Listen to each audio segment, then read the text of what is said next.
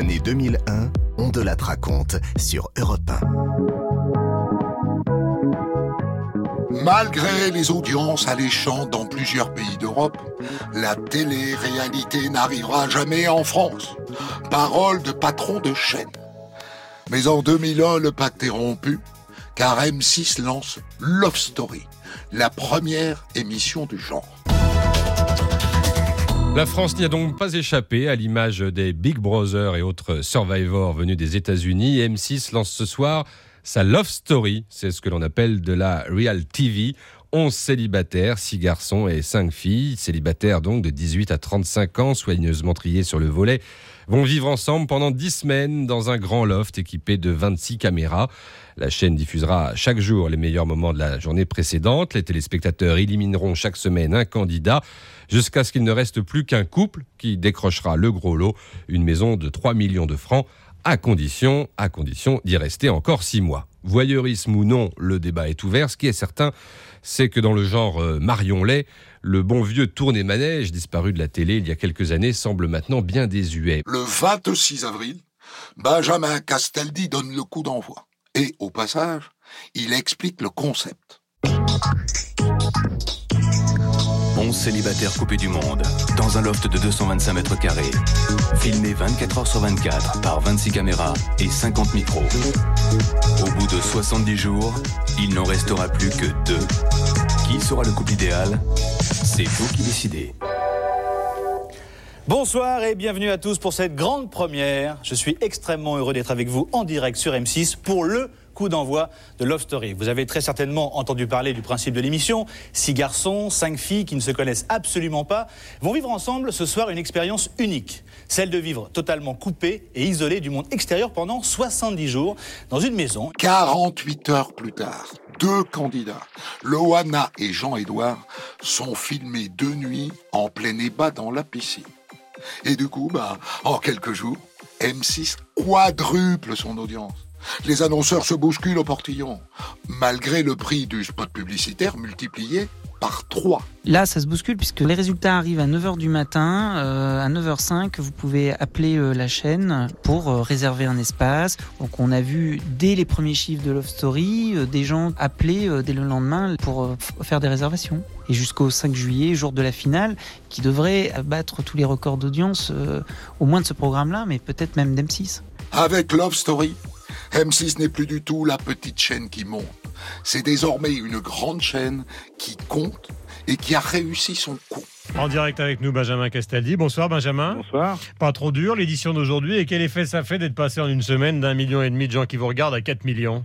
Ah bah, on, est, on est extrêmement content. Ouais. On est, mais c'est vrai que c'est, on peut parler d'un véritable phénomène et c'est vrai que, que, que l'engouement est, est gigantesque et, et on s'attendait pas à un tel succès, en tous les cas pas un succès aussi rapide. Quoi. Ouais. La maillot a pris très vite. À un moment, on en est au point que l'émission est devenue le sujet de discussion préféré des Français. Moi, je suis une quelqu'un qui est solitaire, pur et dur, et je ne supporte pas du tout de cohabiter avec quelqu'un.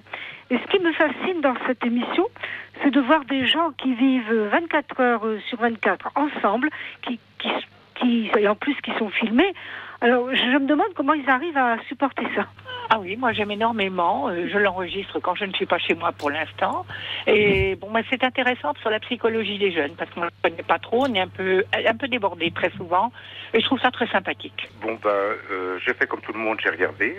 Mhm. Euh, tout le monde est plus ou moins voyeuriste, il n'y a pas de problème. Mais moi je trouve que c'est quand même une vaste es- escroquerie. Mhm. Euh, parce que, en fait, euh, j'ai vu ça dans, dans le Parisien. Euh, ce qu'on nous montre sur M6, eh ben, c'est toujours euh, en différé. Et c'est carrément, mais alors, soft, soft, soft. Ouais. J'ai regardé de, de minuit à 1h du matin. Je les ai vus danser comme ça et se changer de perruque et tout ça et ainsi de suite. Pendant une heure, ça a duré. Ils changeaient de et Ah ouais. J'ai dit, mais qu'est-ce qu'ils doivent s'emmerder? Mais par contre, moi, je me demandais ce que je faisais devant la Voilà. télévision. Ah bah oui, vous Alors que étiez. pendant-. Bonne question, bonne question.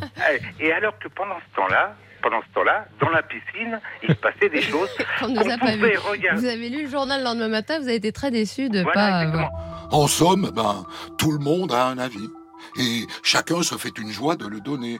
Même le ministre délégué à l'enseignement professionnel, Jean-Luc Mélenchon. Il dénonce la violence de ce genre de programme. J'affirme aussi que la violence des rapports sociaux et celle des images ne compte pas non plus pour rien dans la propagation des comportements brutaux. S'agissant des images, c'est mon devoir de pointer du doigt l'irresponsabilité en cette matière de ceux qui font le choix mercantile de déverser de tels flots de spectacles de violence, comme si cela n'avait aucun impact. Encore ne dirais-je rien de certaines émissions très goûtées, où l'on enseigne comment espérer gagner beaucoup et être très connu en ne faisant rien, en ne créant rien, et en se contentant de faire sournoisement disparaître son voisin de chambrée. Son seul mérite, son seul mérite, et il n'est pas mince, c'est de donner à réfléchir sur les raisons générales qui ont pu nous faire tomber si bas. Si Mélenchon est radical dans ses propos, d'autres le sont dans leurs actes. C'est ainsi que l'association Zaléa TV invite tous les opposants au loft à se retrouver devant les studios où sont enregistrées les émissions pour exprimer leur désaccord, voire leur dégoût. C'est du trafic d'êtres humains, des gens qui ont signé un contrat diabolique au terme duquel ils se donnent corps et âme à une société de production. Ça ne peut pas durer comme ça, ça n'est pas possible. Et on invite tout le monde à partir à l'assaut du loft maudit pour essayer par tous les moyens de faire en sorte que l'émission s'arrête et que les otages soient libérés. Tous les coups sont permis. Et on espère qu'on sera nombreux à converger là-bas pour, euh, d'une manière ou d'une autre, pouvoir euh, se rapprocher du loft et faire en sorte que ça s'arrête, tout simplement. Tous les coups sont permis, ça veut dire quoi? Bah, Ça veut dire que si tout se passait bien, il serait souhaitable, je pense, que au dimanche matin, euh, ce loft ne soit plus qu'un tas de cendres. Mettre le feu, c'est une des façons, finalement, de faire que cesse quelque chose qui est inacceptable. Vous savez, ça arrive des fois hein, qu'il faille tout casser pour mettre fin à une situation inacceptable. Ça arrive. Si l'expédition près du plateau de tournage a bien lieu, le loft n'est évidemment pas réduit en sang. Le 5 juillet 2001, l'émission s'achève après la victoire de deux candidats, Loana Petrucciani et Christophe Mercy. Et à leur sortie du loft, c'est la folie. Enfin, surtout pour Loana. Après dix semaines d'enfermement, la bimbo romantique anonyme s'est muée en icône de la télé-réalité. C'est-à-dire que dès que vous sortez, c'est l'émeute Un peu. Disons qu'il y a 200-300 personnes autour de moi. Et ça aussi, c'est agréable? C'est agréable quand c'est géré. Quand il y a des gens autour pour dire stop parfois.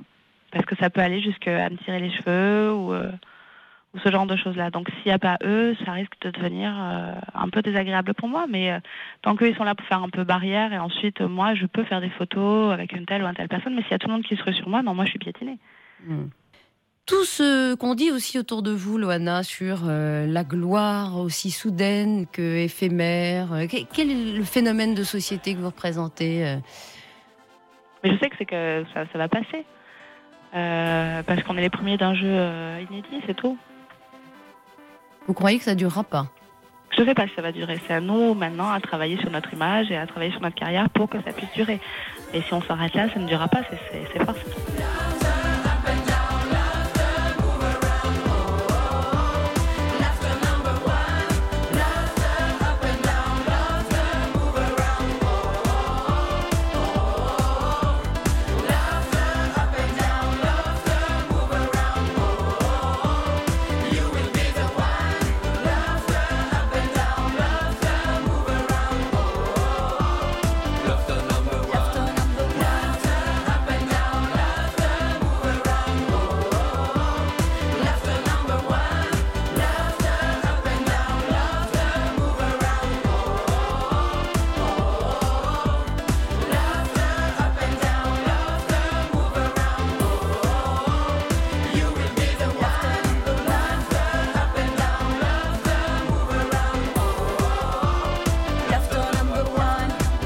Extrait de Up and Down, hymne officiel des Lofters, qui s'est quand même écoulé à un million d'exemplaires en 2001. On de la raconte, Christophe Ondelat. En mars 2001, le temps est venu de se séparer de la station Mir. 15 ans déjà qu'elle a été mise en orbite par les Russes. Et pour la désorbiter, eh bien, rien n'est plus simple, comme l'explique cet ingénieur du Centre national d'études spatiales, le CNES. En fait, il y a trois manœuvres qui sont prévues pour désorbiter la station. Deux petites manœuvres, on va dire, qui permettent de descendre l'orbite de 220 km vers 150 km, puis une plus grosse manœuvre, plus importante, qui va permettre donc de précipiter la station dans les couches denses de l'atmosphère. Les deux premières manœuvres se feront à 1h30 d'intervalle, la première à 1h30 heure française et la deuxième à 3 heures. Ensuite, euh, les Russes vont attendre 3 heures entre la fin de cette deuxième manœuvre et la troisième manœuvre qui va permettre de désorbiter la station, qui elle se fera à 6 heures, un peu plus tard que 6 heures heure française. Et à partir de là, donc euh, pendant euh, un peu plus de 20 minutes, le Progress va allumer ses moteurs, va freiner la station et va la précipiter dans les couches denses de l'atmosphère. Et il est prévu que les, débris retombent dans l'océan euh, vers 7 heures du matin, euh, toujours hors de Paris. Avant de tirer sa référence, Mir va offrir un dernier spectacle. Pour son retour dans l'atmosphère, la station devrait illuminer le ciel avec deux explosions suivies d'une longue traînée orange. Le problème, c'est que pour être aux premières loges, il faut aller aux îles Fidji. Des îles Fidji, on connaissait les plages paradisiaques. Depuis peu, on a trouvé un autre argument touristique. Il vient du ciel, il pèse 130 tonnes et il tient en trois lettres. Vous avez trouvé C'est Mir. La station orbitale doit finir sa course vendredi au-dessus du Pacifique. Des Américains ont flairé la bonne affaire et organisé une expédition en avion pour suivre les derniers instants. La plupart des gens qui viennent ici sont des passionnés d'espace. Ils sont heureux, ils ont suivi Apollo, ils ont suivi la station Mir et ils ont aussi suivi la station internationale. Donc ils savent à quel point ce spectacle est extraordinaire.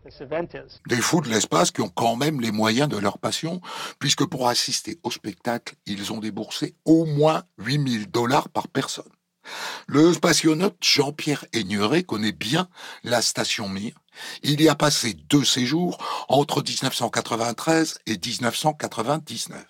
Ce 23 mars 2001, il raconte au micro d'Europe 1. C'était ni un gourbi, ni euh, bricolé de, toutes parts. C'était euh, quelque chose qui se situe entre le sous-marin du capitaine Nemo, euh, donc avec une espèce de technologie qui a les pieds dans l'histoire de l'astronautique, qui remonte à pas très loin, 40 hein, ans, le vol de Gagarine, et la tête quand même dans la haute technologie, parce que Mir, encore il y a un an, était ce qui se faisait de mieux pour faire de la science en orbite. Il n'y avait pas de moyens concurrents. La navette ne faisait que des vols en 11 jours, par exemple. Donc, euh, elle avait cet aspect à la fois de véhicule opérationnel, avec ces deux aspects d'antiquité vivante et de haute technologie.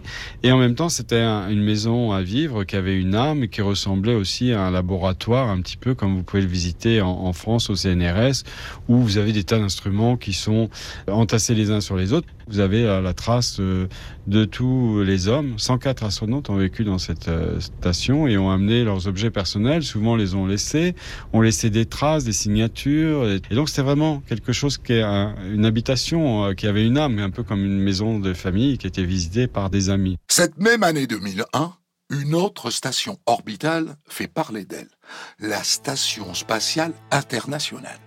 Pendant plusieurs jours, elle va accueillir à son bord, et pour la toute première fois, un touriste américain, Denis Tito. Denis Tito arborait un large sourire lorsqu'il est entré en flottant dans la Station spatiale internationale.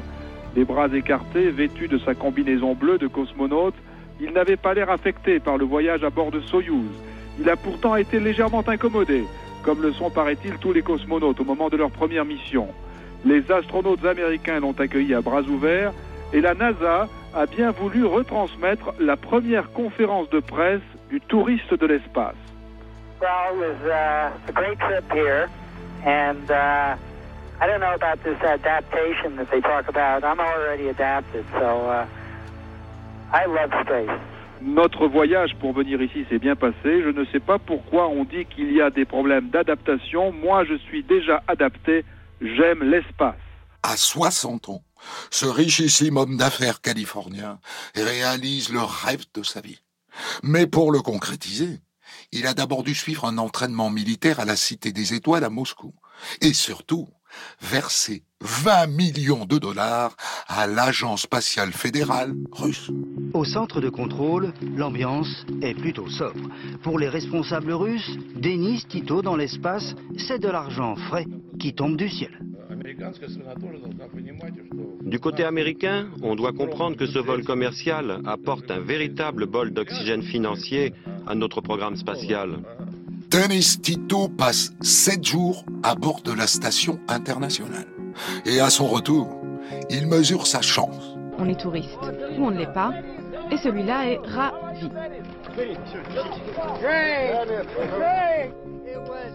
C'était vraiment le paradis. Je reviens du paradis. Denis Tito s'est dit en pleine forme, il devra tout de même subir quelques examens médicaux avant de rentrer chez lui pour raconter à ses amis ses dernières vacances dans les étoiles.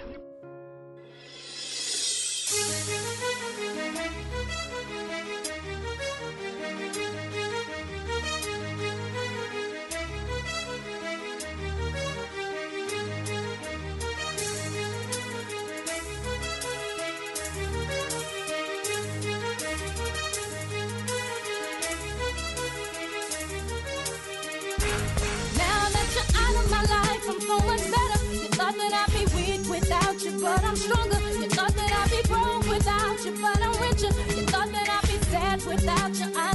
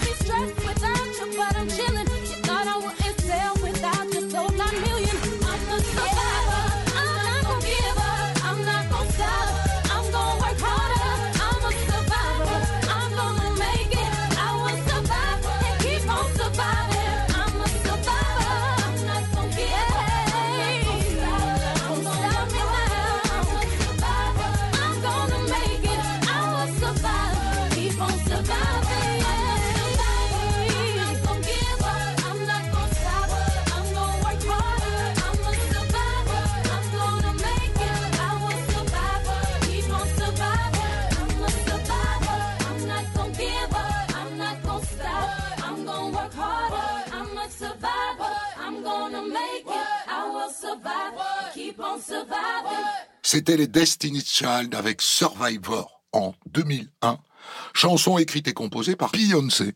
Et le groupe a récolté même un Grammy avec ce titre.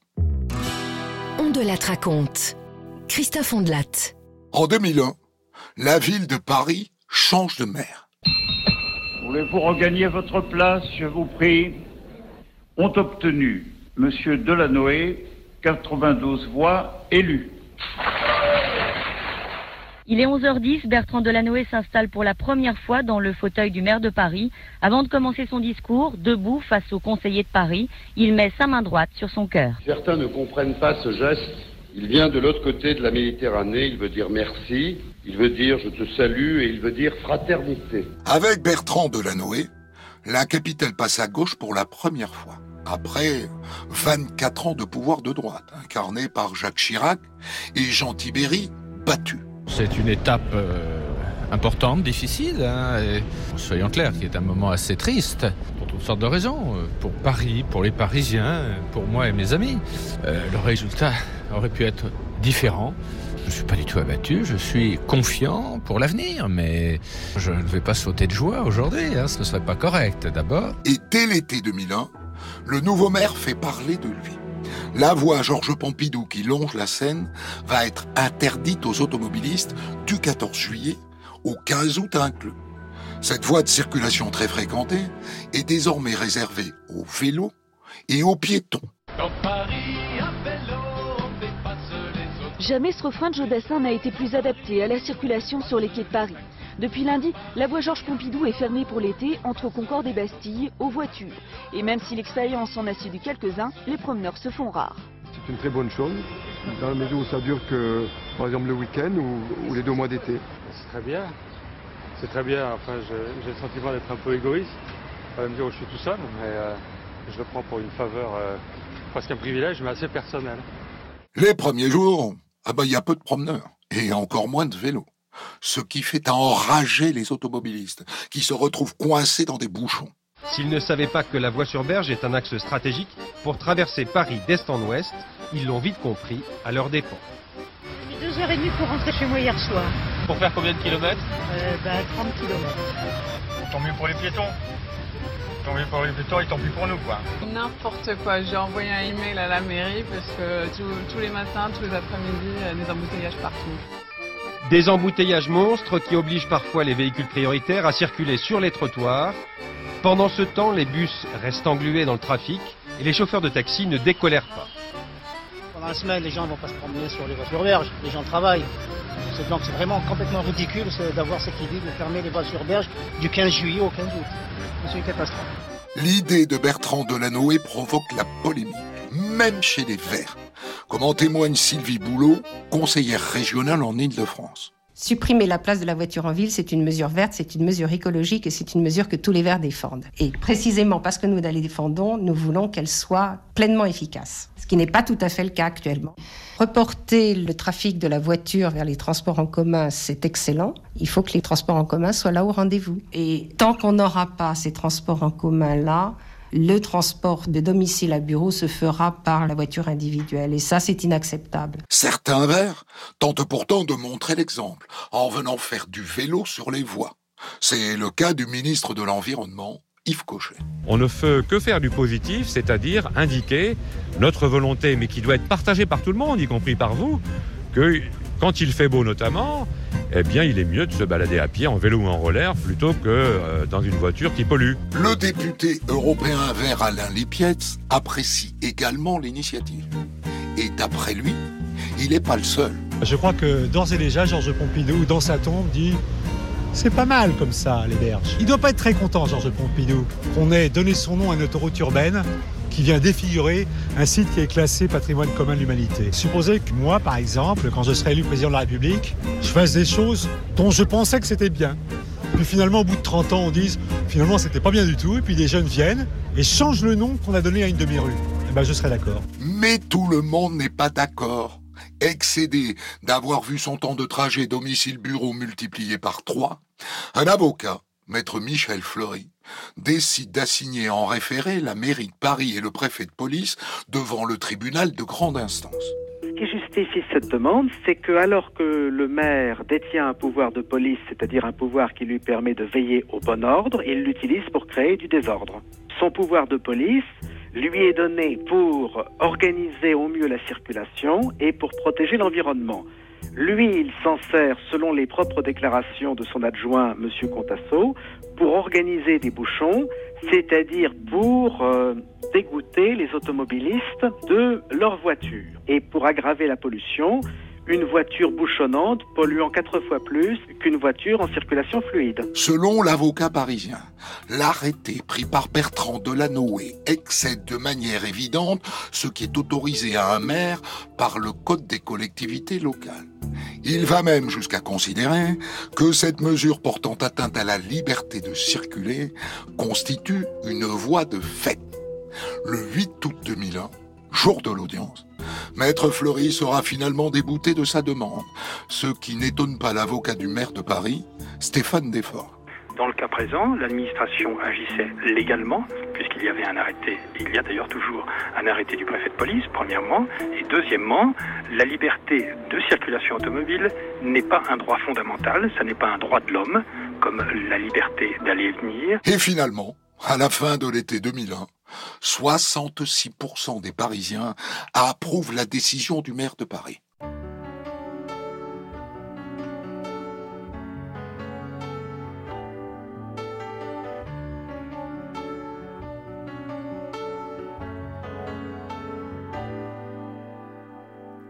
On a le droit, quand personne nous voit, de pleurer en silence,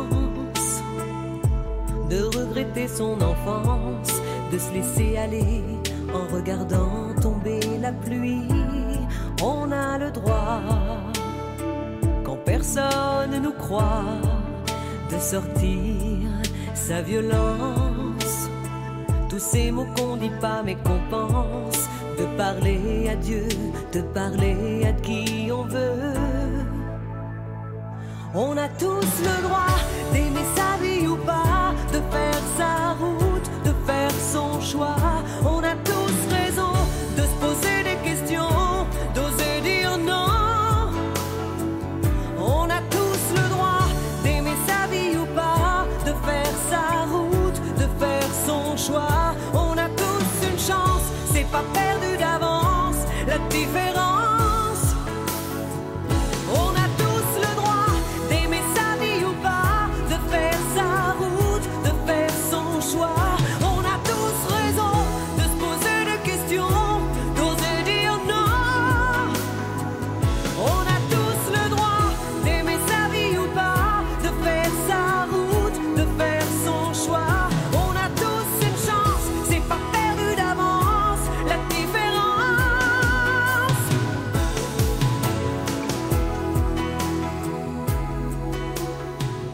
C'était Liane Folly en 2001 avec On a tous le droit à succès, signé Gérard Presgurvic.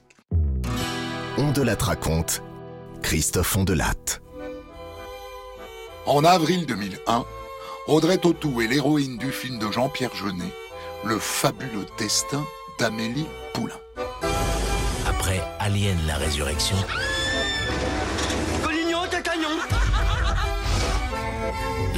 film de Jean-Pierre Jeunet.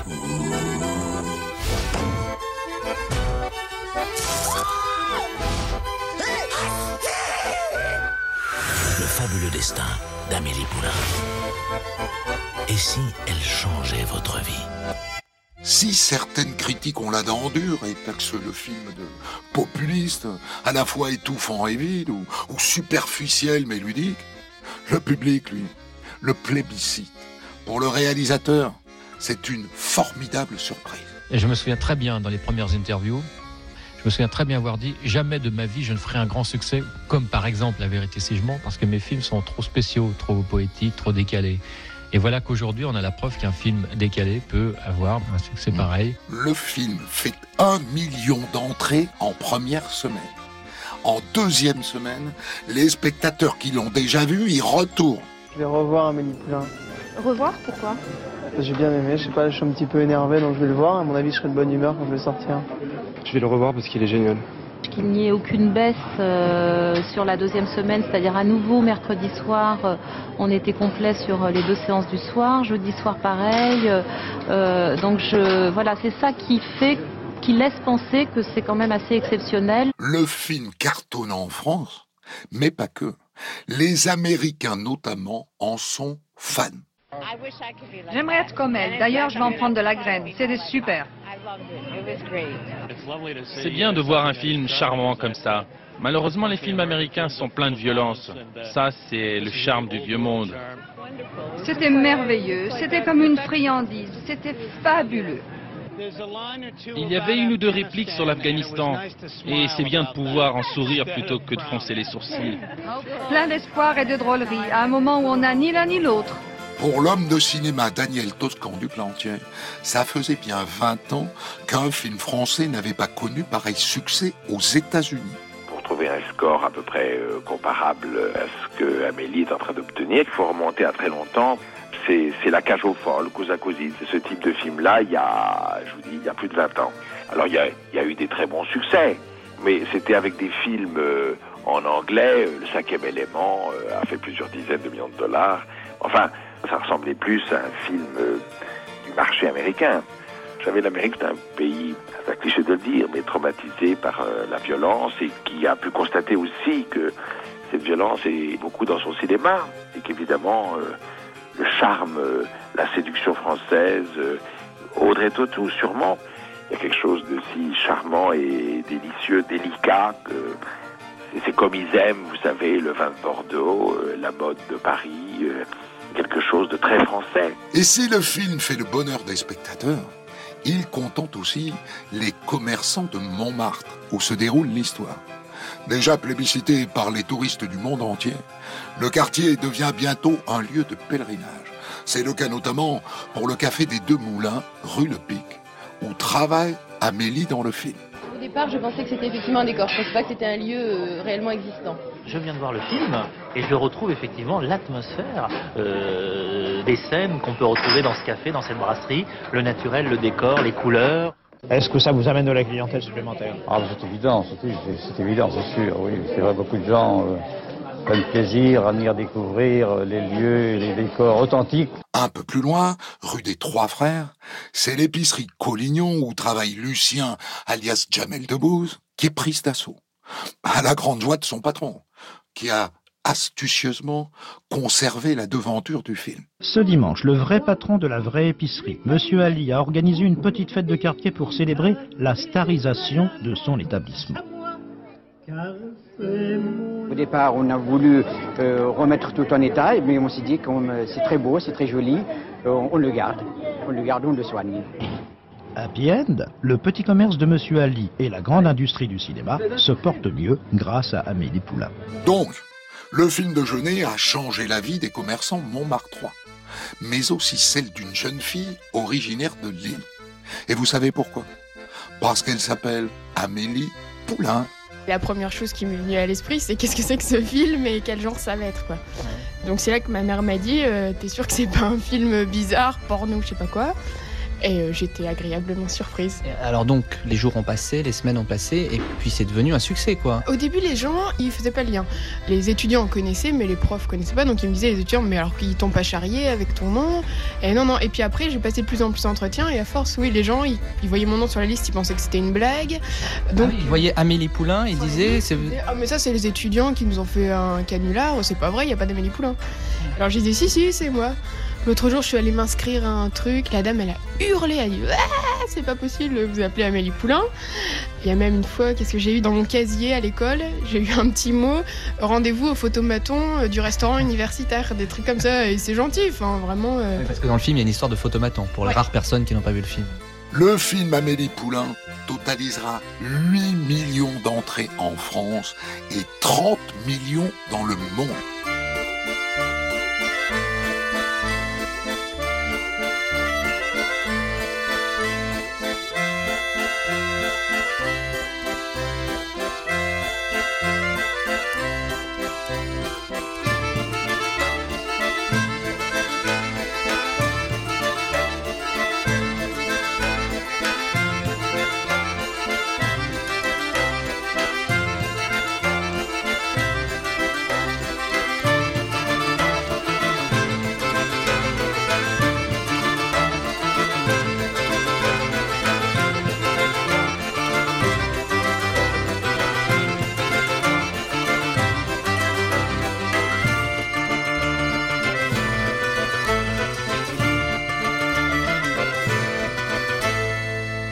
Extrait de la valse d'Amélie, extrait de la bande originale du film Le fabuleux destin d'Amélie Poulain, composé par le breton Yann Tiersen, bande originale pour laquelle d'ailleurs il décrochera un César.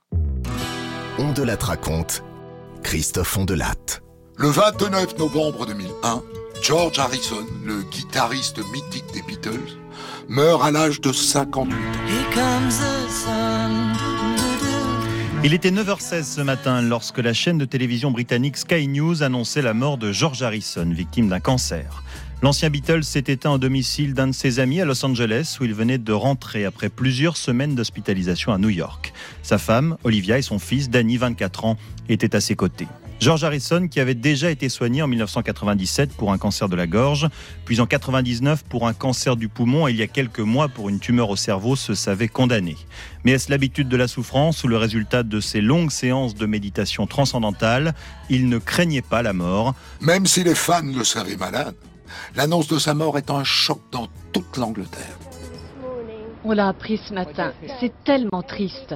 Les gens pleurent. On n'arrive pas à y croire. Les Beatles ont été le plus grand groupe pop du monde. Bien sûr, c'était un musicien de, très grand talent qui avait eu aussi beaucoup de succès avec ses disques solos. À l'annonce du décès de George Harrison, Buckingham publie un communiqué signé de la reine elle-même. Et le Premier ministre fait également part de sa tristesse. Et à Liverpool, la ville entière est gagnée par le chagrin, comme le raconte cet employé de mairie. The whole city is obviously in a state of shock. Toute la ville est évidemment en état de choc, les gens sont très secoués. C'était un enfant du pays pour lequel on avait un véritable amour. Les radios locales ont interrompu leur programme pour annoncer la nouvelle de la mort de George Harrison dès qu'elle est tombée. Et les stations musicales en particulier ont diffusé non-stop de la musique tirée de l'œuvre très prolifique de George Harrison.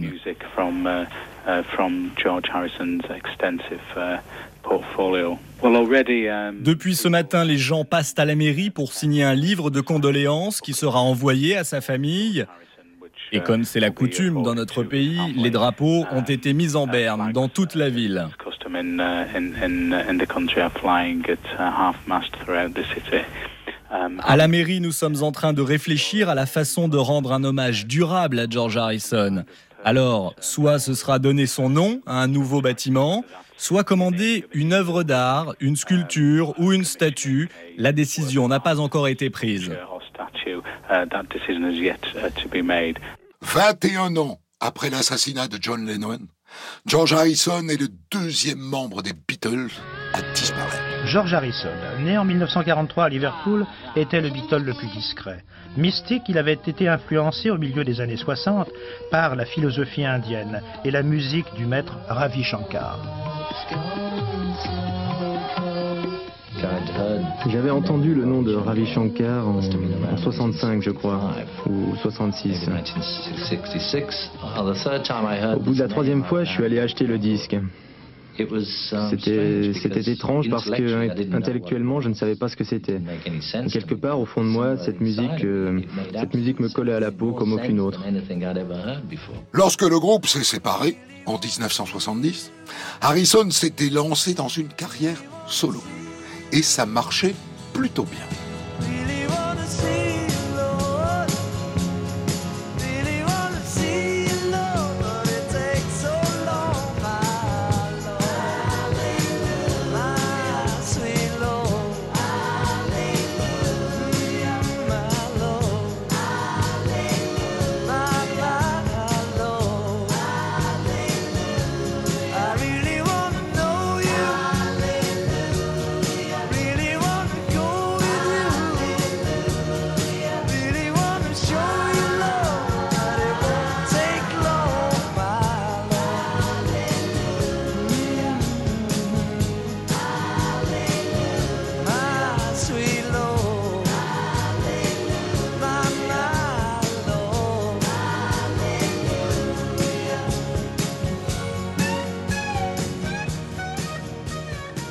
Moment du décès du célèbre guitariste, les témoignages affluent.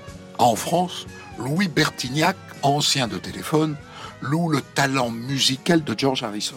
Incomparable selon lui. Et Georges, c'était vrai, pour moi, c'était, enfin, je sais pas, c'est ce que je décelais dans sa voix, dans sa tronche, même sur les photos. Pour moi, c'était le, le tendre, le gentil et le, le, le meilleur copain de tous. Qu'est-ce qui vous a apporté musicalement? Il m'a éveillé, je sais pas, ses guitares ont un son bien spécial. Son coup de tirer les notes, de les faire pleurer, enfin, c'était vraiment euh, un des plus beaux guitaristes. Très peu de technique, mais des, idées ex- excellentes.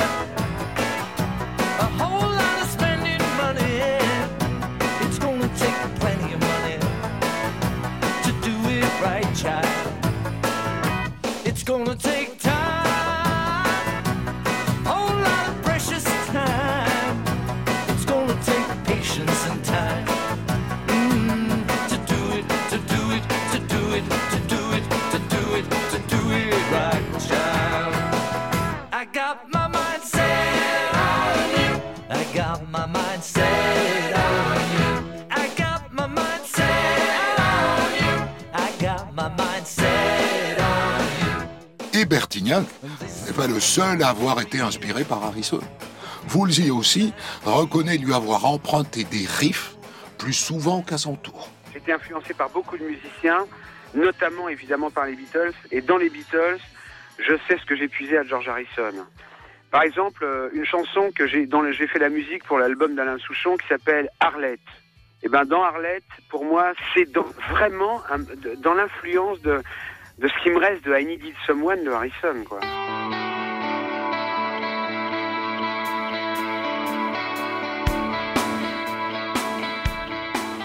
J'ai des petits solos de guitare euh, que j'ai fait dans certaines chansons qui sont influencés par George Harrison.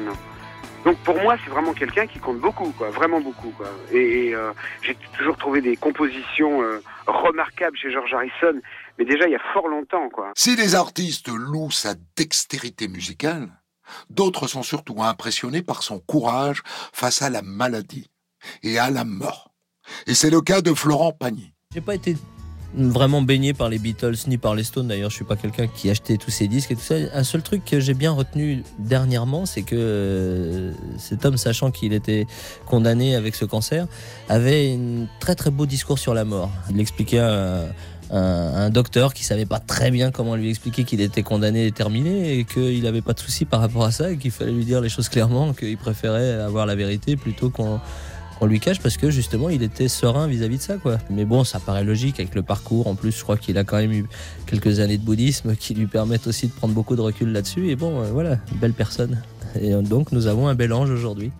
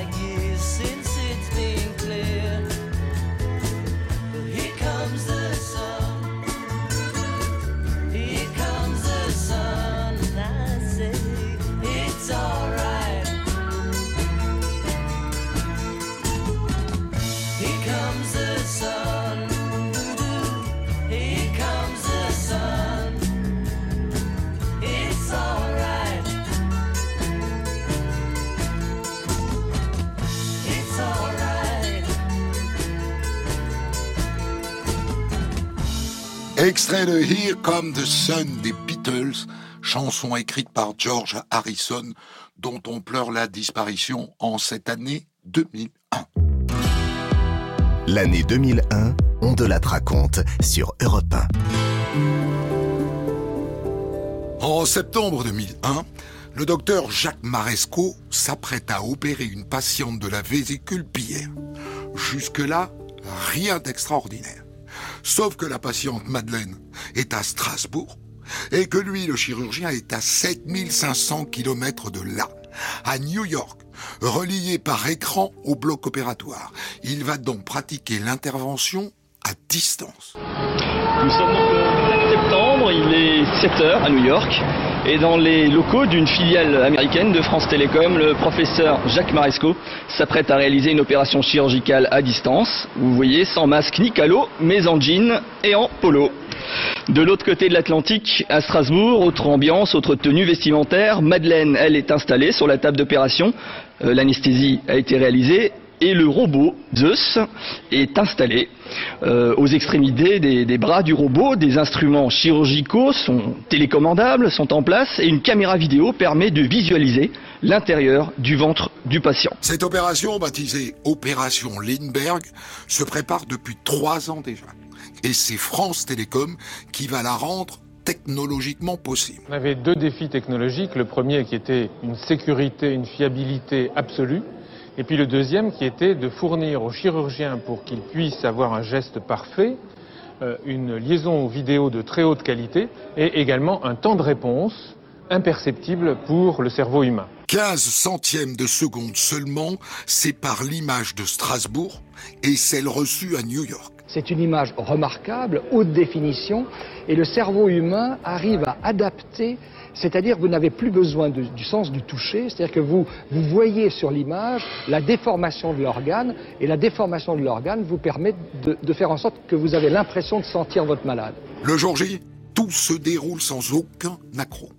L'intervention dure 54 minutes et l'exploit technologique est historique. Les ingénieurs euh, de la robotique, les ingénieurs de France Télécom ont pu euh, montrer que le challenge qu'on avait fait depuis trois ans, on travaille depuis trois ans avec eux, montrait que le geste, le partage du geste était possible à distance. Tout a été possible jusqu'à présent, la voix, les images, vous êtes bien placé pour le voir à la télévision, tout est possible sauf le geste.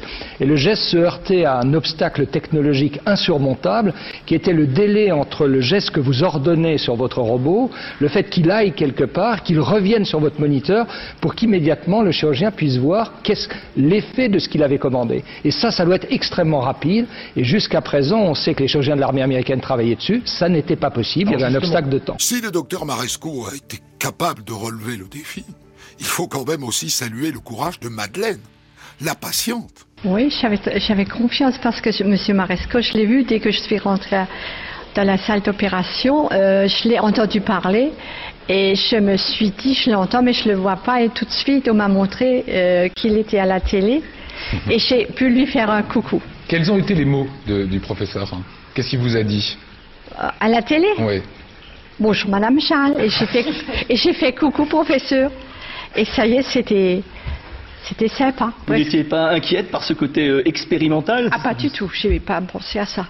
Non, non, il y avait tellement de monde, Monsieur Leroy, l'anesthésiste, tout le monde était là.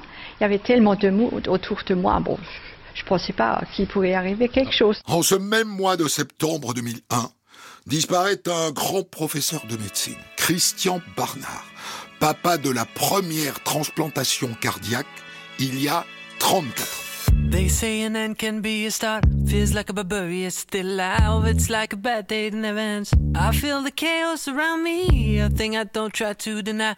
I better learn to accept that there are things in my life I can't control. They say love is nothing but a sore. I don't even know what love is. Too many tears I've had to fold. Don't you know I'm so tired of it all?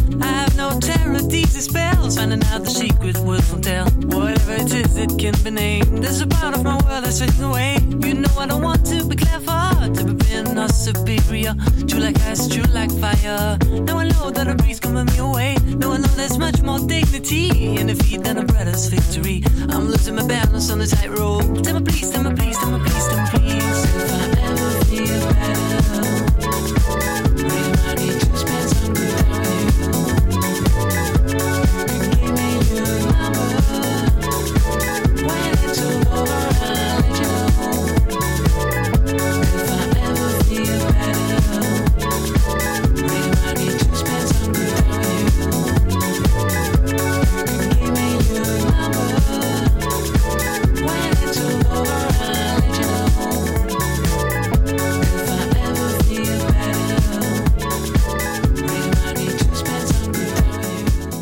Français de Phoenix avec If I Ever Feel Better en 2001. On de la raconte. Christophe Ondelat. Le 10 février 2001, le navigateur Michel Desjoyaux est sur le point de remporter la quatrième édition du Vendée Globe. Cap sur les Sables d'Olonne, où l'on attend incessamment sous peu Michel Desjoyaux pour la victoire dans le Vendée Globe. Corinne Boulou, ce midi, nous disions qu'il arriverait vers 19h, mais maintenant c'est plutôt 8h, 8h30, c'est ça? Et oui, Patrice, la voile n'est pas une science exacte euh, et les vents décident de la progression d'un bateau. Et du coup, au fil de l'après-midi, l'arrivée de Michel Desjoyaux, poussée par des vents faibles et changeants, devenait difficile à estimer. Un indice tout de même, Régine, sa femme, tout comme les parents du futur vainqueur du Vendée Globe, ont embarqué à bord de vedettes, ça y est, pour rejoindre en mer euh, le solitaire. Si la victoire de Mich Dej, comme on l'appelle, ne fait plus aucun doute, on attend impatiemment de savoir en combien de temps il va boucler son tour du monde en solitaire. Va-t-il battre le record de 94 jours? Oui, c'est ça, 93 jours et, quelques heures. On le saura euh, un peu plus tard euh, dans la soirée quand le comité de course fera le décompte précis. Mais c'est vrai que c'est assez exceptionnel. Alors, bon, il y a plusieurs facteurs qui rentrent en jeu. Bien évidemment, les bateaux euh, pour cette édition du, du Vendée Globe ont été rendus plus sûrs. Rappelez-vous, il y a quatre ans, il y a eu des drames, trois naufrages, une disparition, celle de Jerry Roof. Et bien évidemment, les navigateurs, comme l'organisateur Philippe Jantot, ne voulaient pas revivre euh, de tels moments. Et effectivement, en ce mois de février 2001, Michel Desjoyaux gagne la course en 93 jours, battant ainsi le record de quelques heures. Ça y est, il vient de franchir la ligne d'arrivée. Formidable pour Michel Desjoyaux à 20h08 précisément. Jackie, ça y est, il euh, vient de remporter cette quatrième édition du Vendée Globe au terme d'un périple de 93 jours. Et vous entendez peut-être les Sables d'Olonne fêtent leur héros puisque un feu d'artifice euh, illumine le ciel un peu couvert, il faut le dire, euh, de la Vendée euh, aujourd'hui. Mais c'est formidable pour Michel Desjo- Desjoyaux sur son bateau PRB aux couleurs d'une entreprise vendéenne qui vient, ça y est, enfin de boucler ce tour du monde parce que c'est vrai qu'aujourd'hui, eh bien, il s'est fait attendre. Il s'est fait attendre. Mais les milliers de spectateurs venus l'accueillir au Sable d'Olonne ne lui en veulent pas du tout. C'est- ça se bouscule tellement, c'est tellement impressionnant de voir tous ces gens, de voir euh, toute cette ferveur, de voir tout, ce, tout cet engouement, euh, juste pour, pour des petits bonhommes qui se sont fait plaisir pendant trois mois, qui ont essayé de faire bien leur boulot, d'être à la hauteur de la confiance qui était portée en eux. Je me rendrai compte dans quelques jours, je me dirai, oh là là, mais on a fait tout ça. Non, là, je, je, je vis, euh, je vis à 100 à l'heure, euh, comme j'ai vécu pendant 93 jours. Mais là, je j'ai pas encore le temps de, de, de me détendre, j'ai pas encore le temps d'apprécier. J'ai juste le temps de profiter de l'instant et de dans un rôle qui est pas qui est pas ce que je recherche. Moi, je fais du bateau parce que parce que j'aime ça, parce que j'aime la navigation, parce que j'aime la technologie qui est liée à ça. Je pense qu'il y a plein de gens qui, m'ayant connu euh, quand j'étais petit, euh, tout timide, euh, se, se demandent aujourd'hui comment je peux être le héros du le héros du jour, même si j'aime pas trop ce terme de voir tout ça, ça fait chaud au cœur et ça montre que bah, le rêve, des fois, peut devenir réalité. Pendant ce temps, un autre navigateur, Yves Parlier, vit un enfer en pleine mer. Après avoir dématé dans les mers du Sud, les médias avaient annoncé son abandon. Mais finalement, il a réparé son mât et décidé de poursuivre la course. Sauf qu'à quelques jours de son arrivée, le voilà qui manque de vivre. Ça fait euh, une semaine que j'ai vraiment de la belle navigation euh, de haute mer euh, avec des conditions euh, superbes, tranquilles, extra. Maintenant, il n'y a plus personne devant, il reste plus que la ligne d'arrivée et c'est pour vendredi. J'ai une petite angoisse euh, de l'arrivée. euh, bon, alors c'est vrai que là, par contre, j'ai plus rien en, nourriture si je repars. Tout est calé pour vendredi. On resterait plus que des algues et ça me dit rien du tout de repartir qu'avec des algues. D'autant plus que j'ai plus de jazz. J'ai beau euh, avoir été privé euh, de nourriture pendant longtemps. euh, là, depuis que j'ai pêché euh, la dorade, puis ensuite les poissons volants, et j'ai repris goût aux algues. Donc, euh, j'ai quand même bien mangé ces derniers temps. Et euh, si tout le monde vient avec un gâteau. Ou euh, un petit cadeau, euh, je sais pas comment je vais pouvoir manger tout ça. Après 126 jours de mer, Yves Parlier arrive enfin au Sable d'Olonne. Et malgré sa 13e place, le public est présent pour l'accueillir, et aussi chaleureusement que possible. Je me laisse porter. Aujourd'hui, je suis sur un petit nuage. Je sais pas quand est-ce que je vais descendre de mon nuage, mais euh, ça va rester un souvenir oubliable comme euh, mes deux premiers. euh, à chaque fois une aventure euh, différente, euh, mais celle-là avec euh, des yeux plus d'aventurier, de découverte, de choses surprenantes et une vision différente de la mer. Il y a une aventure humaine. À un moment donné, elle était très technologique. Après, elle était très psychologique quand il fallait que je résiste contre l'envie de dévorer ma nourriture tiraillée par la faim. Ça n'a pas toujours été facile. Mais finalement, la mer m'a offert sa générosité et mon effort a été récompensé. Europe 1, on de la raconte. L'année 2001. 12 de la noche en La Habana, Cuba. San Salvador,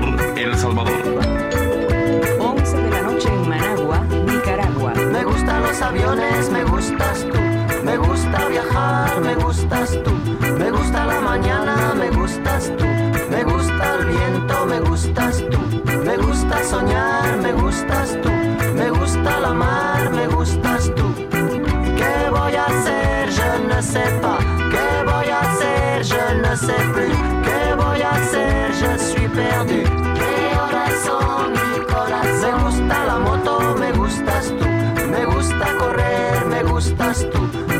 Gusta la lluvia, me gustas tú. Me gusta volver, me gustas tú. Me gusta marihuana, me gustas tú. Me gusta colombiana, me gustas tú. Me gusta la montaña, me gustas tú. Me gusta la noche. ¿Qué voy a hacer? Je ne sais pas. ¿Qué voy a hacer? Je ne sais plus. ¿Qué voy a hacer? Je suis perdu.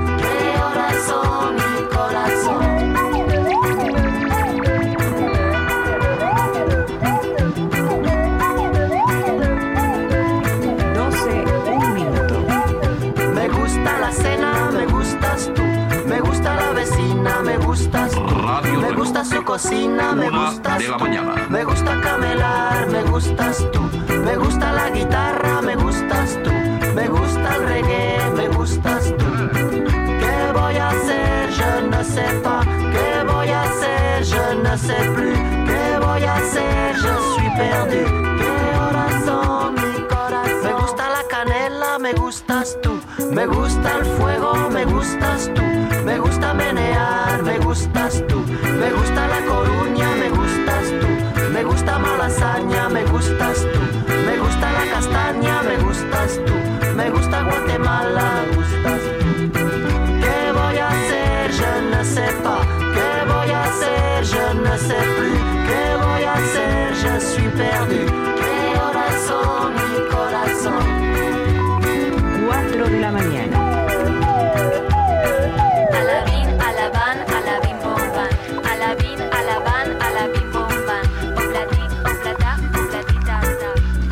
Radio Reloj.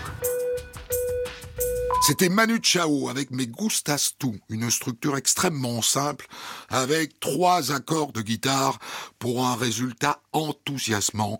La chanson est un des tubes de l'été 2001. On de la raconte. Christophe Ondelat. Il y a 9 ans, en 1992, l'abbé Pierre avait refusé la Légion d'honneur. Mais cette année, en 2001, il a changé d'avis. Il est d'accord. Et c'est le président Chirac qui lui remet la petite rosette rouge à l'Élysée. Et l'abbé en profite pour prononcer un discours qui lui ressemble. Est-ce qu'il vous est arrivé, Monsieur le Président, d'assister à des expulsions? Peut-être vous auriez les larmes aux yeux devant les détresses de parents et d'enfants jetés à la rue. En tout cas, sûrement, vous rentreriez dans votre logis devenu nouvel homme et résolu à des politiques nouvelles. La France n'a-t-elle pas beaucoup de logis vacants soit par calcul, soit appartenant à des propriétaires trop dépourvus pour pouvoir les mettre en état de se louer? Mais la France n'a-t-elle pas, à l'heure des transformations de son armée, de vastes casernes peu utiles et pouvant s'ouvrir à ses rejetés De grâce qu'on ne les abatte pas, ces casernes, avant d'avoir recueilli les victimes de notre temps. En cette année 2001, l'abbé Pierre est aussi en tête du classement des personnalités préférées des Français. Et cette distinction, en revanche, ne le laisse pas indifférent. Ce serait absurde de dire je m'en fiche. C'est- pas, pas possible. Ça traduit quoi, selon vous? Ça veut dire que, que l'abbé Pierre continue d'être écouté, c'est ça?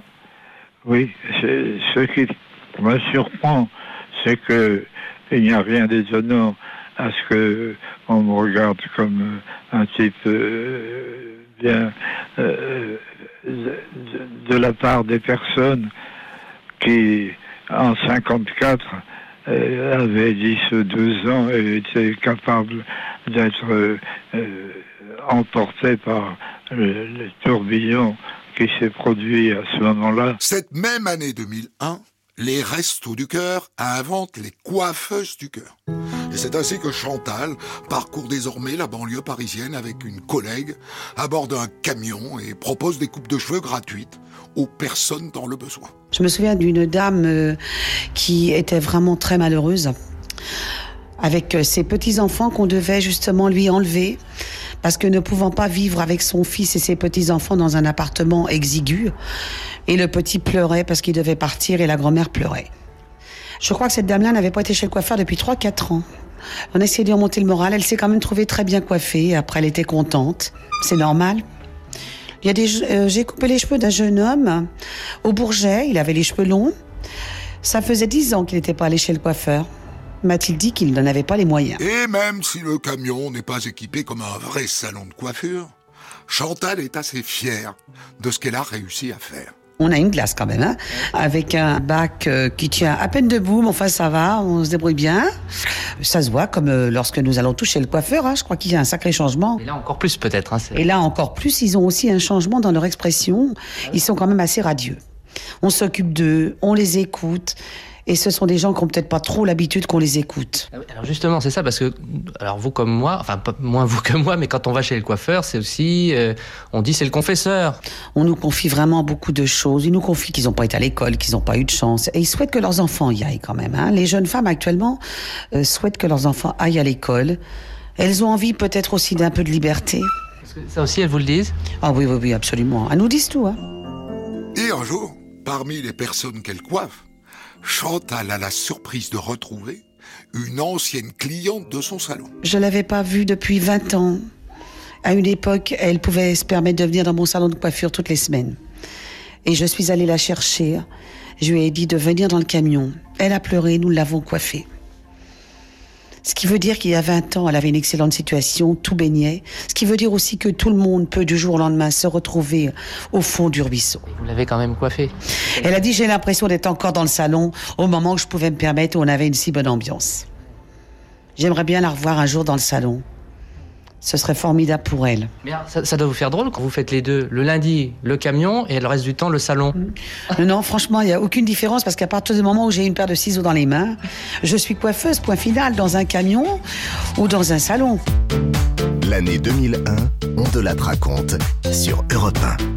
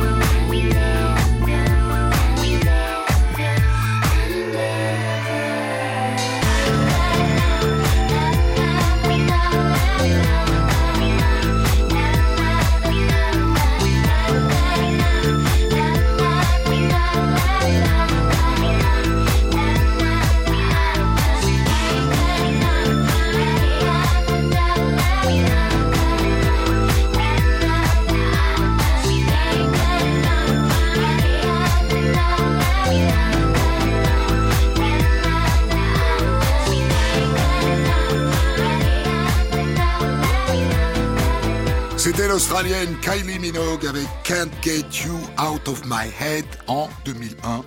La chanson a été numéro un dans plus de 40 pays, dont bien sûr la France. On de la raconte. Christophe Ondelat. En 2001, et depuis les années 50, tous les foyers français possèdent au moins un appareil moulinet. Le séchoir pour sécher ou le peigne pour peigner. Un coup de fer à taper, voilà tout réjoui. Puis quand vient le soir, la. Oh mon Dieu, qu'ai-je en tête J'oublie ma moulinette. Je coupe des tranches symétriques en coupant électrique. Enfin pour être heureuse, des frites dans ma friteuse. Le bonheur pour moi devient russe avec la gamme Moulinex. L'histoire de Moulinex est une histoire bien française, comme le raconte ce journaliste. Eh bien, c'est une histoire qui remonte à 1932, il y a près de 70 ans. À cette époque-là, Jean Mantelet, un Normand, invente un appareil qui va changer la vie des femmes. Il invente le moulin à légumes, le presse-purée en quelque sorte, et c'est un tabac, toutes les femmes en achètent, Moulinex est donc né. La marque est aussitôt célèbre, pas seulement en France, aux États-Unis aussi. Les Américaines s'arrachent le fameux moulin Made in France, et Jean Mantelet poursuit ses inventions. Il crée le moulin à café, puis se lance dans le fer à repasser, la cafetière, l'aspirateur, puis le micro-ondes, bien sûr. Des produits qui libèrent la femme, c'était le slogan de Moulinex dans les années 50. Mais voilà, la concurrence asiatique arrive. Dès le début des années 80, les premiers micro-ondes aux marques coréennes, taïwanaises apparaissent. Moulinex perd la main, d'autant qu'au même moment, les femmes aussi ont changé. Elles prennent moins de temps dans la cuisine. Bref, 85, Moulinex connaît son premier déficit. Malade, Jean Mantelet est obligé de passer le relais. Mais comme il n'a pas de descendant, il ne s'est pas vraiment inquiété d'assurer sa succession. La succession de Jean Mantelet n'est pas une réussite. Plus tard, le mariage avec une autre marque française, Brandt, ne règle pas non plus le problème. Et en cette année 2001, l'entreprise est au plus mal. Et le PDG annonce la fermeture de trois usines en France. Ça correspond à peu près à 4000 suppressions de postes dans le monde d'ici deux ans, dont un peu moins de 1500 en France. Tout ça va demander de la mobilité. C'est que ce soit difficile, je le sais, je le concède. Nous allons tenter de l'accompagner euh, au mieux des intérêts de tout le monde. Parmi les trois usines qui vont fermer, il y a celle d'Alençon dans l'Orne. Les salariés sont sous le choc. C'est comme si le ciel leur était tombé sur la tête. Dès l'annonce de la décision de fermeture de leur usine, tous les salariés sortent dans la rue. Les ouvrières ont arrêté leur travail sur les chaînes, les secrétaires ont abandonné leur bureau. Dans un haut-parleur, un délégué syndical déroule la longue liste des productions délocalisées. Beaucoup de femmes sont en pleurs, Moulinex, c'était toute leur vie. Certaines ont déjà vécu une fermeture d'usine et un déménagement. Oui, je suis très en colère, oui. Parce qu'on nous a pris pour des cons pendant des années et ça continue et on nous renvoie pour des, comme des chiens. Tout allait bien. D'un seul coup, rien ne va plus. Faut arrêter, hein. Mais oui, mais si on va travailler à 50 km et que ça ferme dans un an, qu'est-ce qu'on va faire? Ça va être le même topo. On va travailler pendant un an ou deux et puis euh, bah, dans un an ou deux, on nous dira c'est fini. À Lançon, il n'y a rien. Il n'y a plus rien à Lançon. En plus, il y a des petites boîtes qui travaillent pour nous. Qu'est-ce qu'ils vont faire, ces boîtes-là? C'est fini à Lançon, ça, ça va être mort. hein. Ville morte. Ils sont pas du tout à la hauteur à la direction, pas du tout. Et finalement, l'actionnaire principal, l'italien Elfi, décide de déposer le bilan. Moulinex est placé en redressement judiciaire par le tribunal de Nanterre. Je ne sais pas ce que je vais devenir. Donc c'est- très triste. Je veux travailler. Je voudrais regarder du travail sur Alençon. Mais c'est vrai que j'ai du mal à le croire. La motivation, il n'y en a plus. Alors qu'on n'essaie pas de nous motiver, nous, les, les salariés, parce qu'il n'y en aura pas. On a donné, on s'est crevé au travail. C'est pas possible de continuer comme ça. Le dépôt de bilan offre tout de même un espoir. Celui qu'un groupe se présente pour reprendre l'entreprise. Et justement, il y a un volontaire.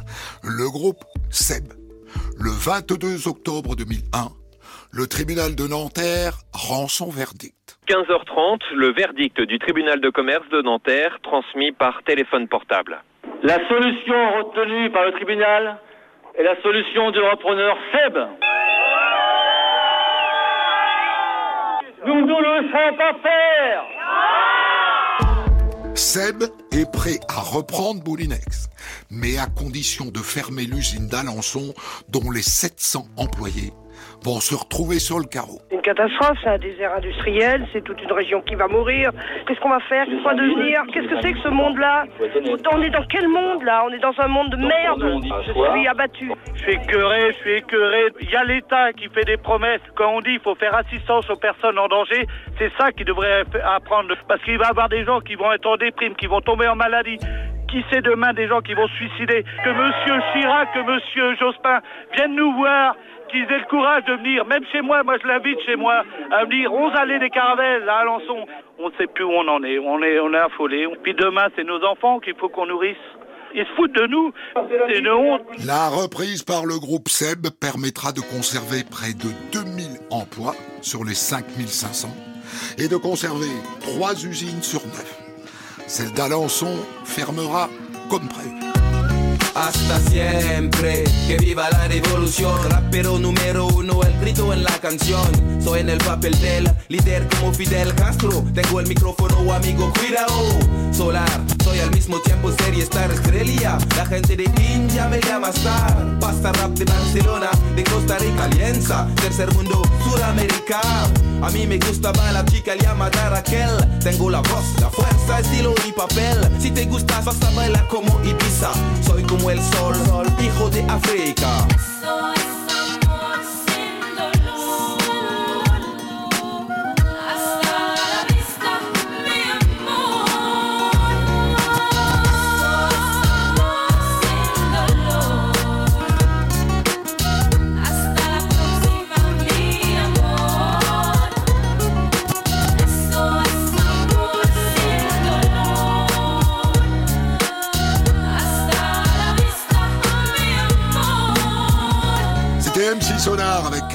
Vista en 2001, titre qui se classe en tête des ventes en France pendant cinq semaines consécutives. On de la raconte. Christophe Ondelatte. En 2001, deux grands acteurs français sortent chacun de leur côté leur autobiographie. Et bien sûr, ils sont invités sur Europe 1 dans la foulée pour en parler. Michel Serrault d'abord, qui publie Vous avez dit Serrault. Il y a des documents qui sont émouvants, des photos. D'abord, je vous vois le, le beau bébé, là. Ah oui, bah, c'est oui, je faisais du nu hein. à cette époque-là. Hein Alors, quand on voit gamin, à l'époque de la porte Brunet, vous avez déjà un, Un- un un côté rigolo. Hein Ah oui, c'est Un bien petit côté ça. rigolo. Sur les fortifications. Sur là, les fortifs. Avec mon frère et un copain. là. Mais, mais assez jeune, moi je trouve qu'on s'en rend compte, assez jeune, vous avez commencé à déconner. Hein. Vous vous étiez assez dissipé quand même. J'étais très dissipé. Très dissipé. J'ai pas été à l'école beaucoup. J'étais renvoyé partout. Mais on m'aimait bien. C'est ça le, le paradoxe. En 2001, Michel Serrault a 73 ans. Et c'est la première fois qu'il se raconte ainsi. Né en 1928, il a grandi en région parisienne dans un milieu modeste. On habitait un rez-de-chaussée et puis ma mère nous donnait, comme on était trois garçons, et que... euh, Vous, vous alliez revendre des tickets. les tickets de la cantine, elle nous donnait de l'argent pour aller à la cantine et moi je les vendais. Mais je pouvais plus aller, évidemment, je pouvais plus aller à la cantine. Et ma grand-mère était au courant. Je lui dis, tu sais, euh, je disais, je peux pas aller à la, je vais pas manger parce que hier, je- j'avais plus de tickets, je les ai vendus. Oh, dis, c'est pas vrai. Alors, elle, m'a- elle me- elle- j'étais, euh, alors, euh, elle me dit, bah, écoute, c'est pas difficile, on va pas le dire à ta mère. On habitait un rez-de-chaussée, là-bas, la porte Brunet. Et à midi, tu viendras, je te donnerai à manger par la fenêtre comme un oiseau. Elle me, elle me nourrissait comme un oiseau qui venait picorer. Alors j'avais droit un peu de riz, un peu de viande hachée, un fruit, et puis voilà. Et je mangeais grâce à ma grand-mère, qui était dans la, la confidence et la seule. Et ma mère a toujours cru que je mangeais très bien avec mes tickets à la, à raconte aussi qu'avant de devenir acteur, il a songé à devenir prêtre. Il a même passé un an au petit séminaire, jusqu'à ce qu'il abandonne l'idée. Comment vous avez su que vous seriez pas prête C'est Parce que vous rigoliez, vous Ah, continuez à euh, rigoler quand même.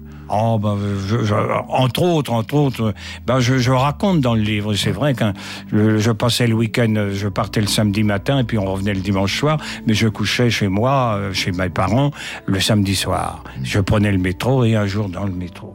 Ah C'est ça mon histoire incroyable. Où est-elle Je Si elle nous entend, qu'elle nous fasse signe. La jeune fille, Où elle est, racontez. on rencontre après 50 ans ou 60 ans, je rencontre une jeune fille qui était belle comme tout dans le métro. Et on s'est regardé. J'ai rentré au séminaire. Elle a rougi. Elle était très très belle. Elle devait avoir à mon âge 15 ans, 16 ans. Et moi, j'avais cet âge-là aussi, j'avais 15 ans, 16 ans. Et je suis tombé amoureux euh, de cette jeune fille dans le métro. Je ne lui ai jamais parlé, je ne l'ai jamais revue. Et quand je suis rentré et que j'ai réfléchi à tout ça, je me suis dit, est-ce que ma place, c'est bien au petit séminaire pour être prêtre un jour, dans 10 ans, parce qu'il y avait au moins 10 ans d'études devant moi, et ça m'a troublé. Le 29 octobre de cette même année 2001, c'est au tour de Jean-Yann de faire la promo de son livre Je suis un être exquis sur Europe. Non, non, c'est pas du tout de la provocation, c'est une, c'est un constat. Et euh, c'est vrai que plus je m'examine en vieillissant, plus je me dis, mais euh, bon, je, je suis pas admirable, je ne suis pas déifiable, mais quand même, je suis, euh, je suis un être exquis. C'est un plaisir d'être avec moi tout le temps. C'est un, c'est un plaisir de voyager avec moi. C'est un plaisir de m'avoir dans sa vie. Euh, Je suis vraiment un être exquis. Les radios qui m'ont employé ne peuvent pas dire le contraire. Euh, Avant de faire l'acteur, Jean-Yann a débuté par le journalisme. Mais il prétend que c'est le métier qui n'a pas voulu de lui. Je n'arrive pas à croire que, que c'est le- la formation du métier de journaliste qui vous a donné cet esprit caustique. Ça devrait, mais vous l'aviez Euh, déjà. Non, c'est pas les. Bah, je l'avais déjà. Non, c'est c'est c'est pas la formation de journaliste. C'est simplement que pendant que j'étais journaliste, j'avais cet esprit caustique que j'ai dû passer dans aux variétés et aux choses du spectacle parce que cet esprit caustique marchait pas avec l'info. Ouais, c'est ça. Ouais. Si euh, maintenant j'avais un papier à faire sur euh, Ben Laden et si je commençais Ah. Oh par faire des, à raconter n'importe quoi, c'est sûr que ça, ça, ça passerait pas. Donc euh, il faut passer dans le domaine de l'humour tout de suite, sinon c'est une véritable provocation là et c'est une, c'est une, une chose dans laquelle le vecteur, c'est que le responsable c'est la chaîne ou euh, Hmm. le journal. Donc par conséquent il faut, il faut, il faut s'en aller. Jean-Yann, qui vient de fêter ses 68 ans, a déjà une belle carrière derrière lui. Et il reconnaît qu'il n'a jamais eu d'effort à faire pour entrer dans la peau de ses personnages. Je me suis pas senti extraordinaire euh, pour euh, une raison très simple, c'est que n'ayant pas fait d'effort, euh, je n'ai pas de raison de me trouver extraordinaire. Ce- si demain, par exemple, vous vous, vous dites, euh, demain on me propose de faire le rôle d'un grand maigre, et si je réussis à faire croire que je suis un grand maigre, euh, les- là, je me dirais, je suis extraordinaire. Les gens diront, oh là là, qu'est-ce que vous étiez grand qu'est-ce que vous étiez maigre dans ce film. Mais à partir du moment où on me demande de faire des choses qui sont des choses que je, plausibles que je peux faire demain, demain on me dit, vous allez faire un vétérinaire. Bon, bah, je vais faire un vétérinaire. Il y a les vétérinaires qui ont ma corpulence, qui ont mon comportement, qui parlent comme moi. Je suis un vétérinaire qui arrive, je dis alors, qu'est-ce qu'elle a, cette petite bête? C'est des choses normales de la vie. Je, je les restitue. J'ai pas de raison d'être dans- en admiration devant le fait de, de, de restituer ce truc-là. Vous avez jamais vu un charcutier à qui on dit euh, oh là là là là quelle merveille quand tu prends le quand tu prends le sang et que tu mets ça dans le truc pour faire du boudin là vraiment c'est formidable. Non, il fait du boudin, il fait du boudin. À l'occasion de la sortie de son livre, l'acteur se confie aussi sur sa vie privée, et notamment sur sa paternité. Alors, je suis un père tardif et fusionnel, moi. C'est-à-dire Ah. que, étant donné que j'ai, j'ai été très mauvais père pour mon premier fils, qui en a, qui a 30 ans, parce que je l'ai jamais vu, et que, évidemment, quand on circule à droite, à gauche, on n'a pas l'occasion de, de, de rencontrer euh, ces mômes. Et puis, euh, et puis le dernier, il a 10 ans. Alors, euh, comme, comme je suis êtes un- gâteux. je suis pas, euh, je suis pas gâteux, mais j'ai plus de temps. C'est-à-dire que je dis dans le livre d'ailleurs qu'il faut avoir les enfants tard. Comme ça, on les fait, Comme on les ça, on fait les fait chier. chier moins longtemps. Et c'est vrai, de toute façon. À deux pas d'ici, j'habite, peut-être est-ce ailleurs. Je ne reconnais plus ma vie, parfois je me fais peur. Je vis dans un monde qui n'existe pas. Sans toi, je ne suis plus tout à fait moi. À deux pas d'ici, j'ai ce que j'étais. Mon nom ne me dit rien ni la photo sur mes papiers. On peut bien m'appeler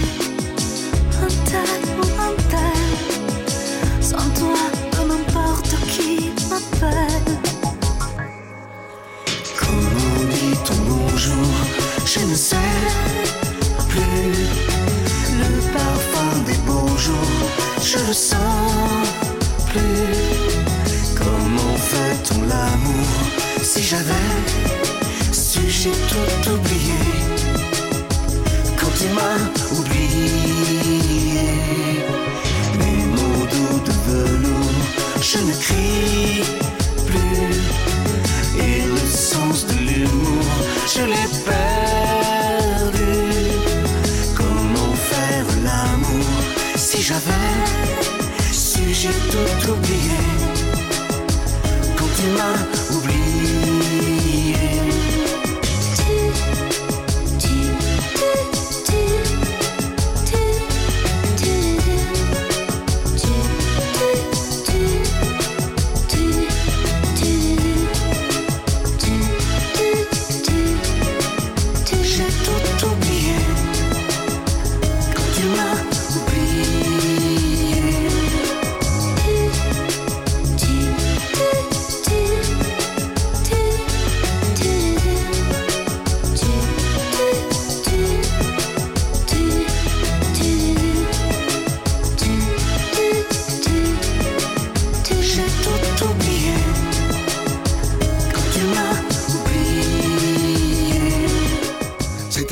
Marc Lavoine et l'italienne Cristina Marocco avec J'ai tout oublié.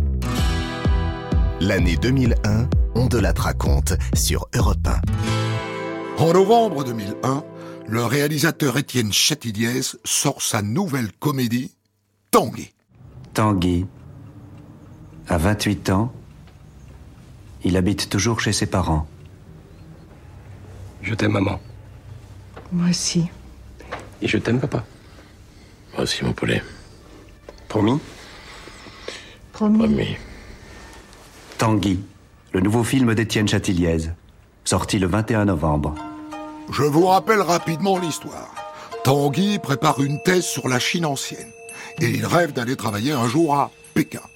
Mais en attendant, aux grandes dames de ses parents, jouées par Sabine Azema et André Dussolier, eh ben, il a du mal à quitter le nid familial. Alors qu'eux n'aspirent qu'à une chose, profiter enfin de leur temps libre. Alors ils font tout pour que Tanguy quitte la maison. Vous savez que je dois remettre ma thèse en juin. J'ai bien peur qu'on soit jamais prêt à temps. Alors j'en ai discuté avec mon directeur de thèse, qui m'a dit que j'ai tout intérêt à la reporter, sinon on va droit dans le mur. Mais tu risques pas de perdre ton poste à Pékin? Oui, ton poste à Pékin. Je les ai déjà contactés, ils me gardent la place. Bon, c'est vrai que je suis plus un an près. Et risquer de tout gâcher maintenant alors que je suis dans la dernière ligne droite, ça serait vraiment trop bête. Grosso modo, ça veut dire que ça repousse ta thèse d'un an et demi. Et qu'on va t'avoir encore à la maison pendant tout ce temps. À moins que vous me supportiez plus. Mais pas du tout. Qu'est-ce que tu vas chercher? Alors on peut pas discuter, c'est tout de suite les grands mots. Euh, je plaisante, Non, maman. mais c'est pas drôle. Alors c'est difficile de trouver des, des, pitchs, comme on dit là aujourd'hui, des concepts et des, idées de comédie, mais c'est vrai que l'idée de Tanguy, elle, est- géniale, surtout qu'elle n'a jamais été trouvée. Un, un, un, un jeune homme, euh, un étudiant, 28 ans, bien sous tout rapport, qui, qui a je sais pas combien de diplômes, c'est un sinologue averti, etc., qui est bien chez ses parents. Tous les matins, il est tellement bien qu'il leur, leur colle un peu. Il, quand, quand ses parents reço- reçoivent des amis, il est là, tout, tout a l'air de bien se passer. Tous les matins, il a cette phrase, là, c'est quoi ce rituel? Euh, je je t'aime, maman. Et euh, je t'aime, papa. Moi, moi aussi, elle dit. Promis. euh, promis. Ils disent promis. promis. oui, promis. Alors voilà, oui, c'est un. Promis. Un À son rituel. âge. Avec son film, Châtilliez s'attaque à un sujet de société très contemporain.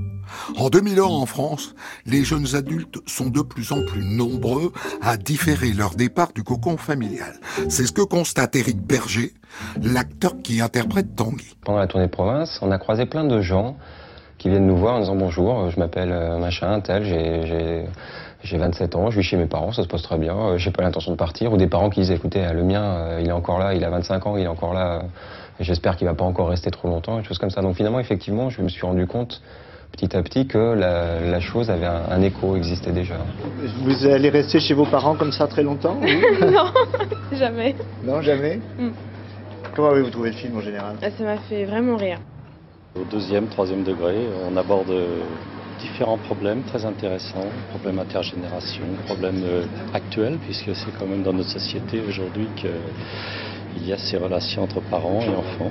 Très bien, très sympa, euh, très bien. Il vous est arrivé de vous trouver dans cette situation-là? Euh, oui, pas tout à fait la même, mais quelque chose de similaire. Oui, oui, tout à fait. Moi, je, je le comprends, Tanguy, et je suis complètement dans son, dans son camp. Je parle du Tanguy d'Étienne Chatiliès, parce que avoir des parents comme euh, Sabine Azema et André Dusselier, c'est plutôt cool. Hein Bonjour, Sabine. Bonjour.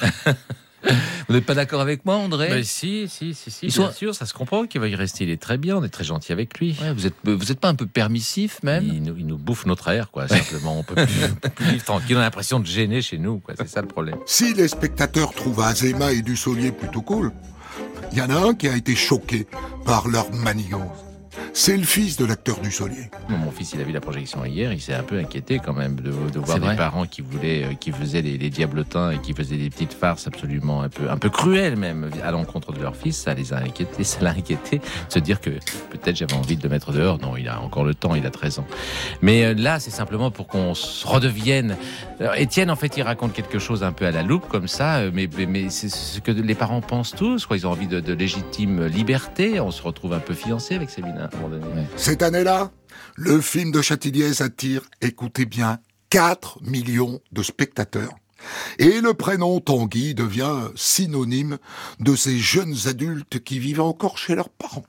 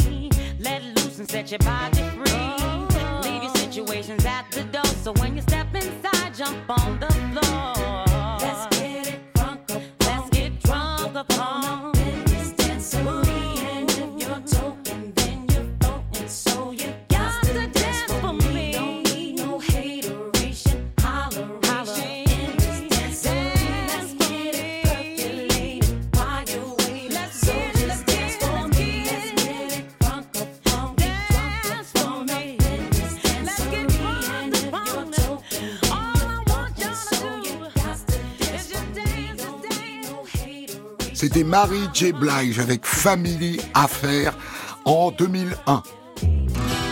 On de la raconte. Christophe Ondelat.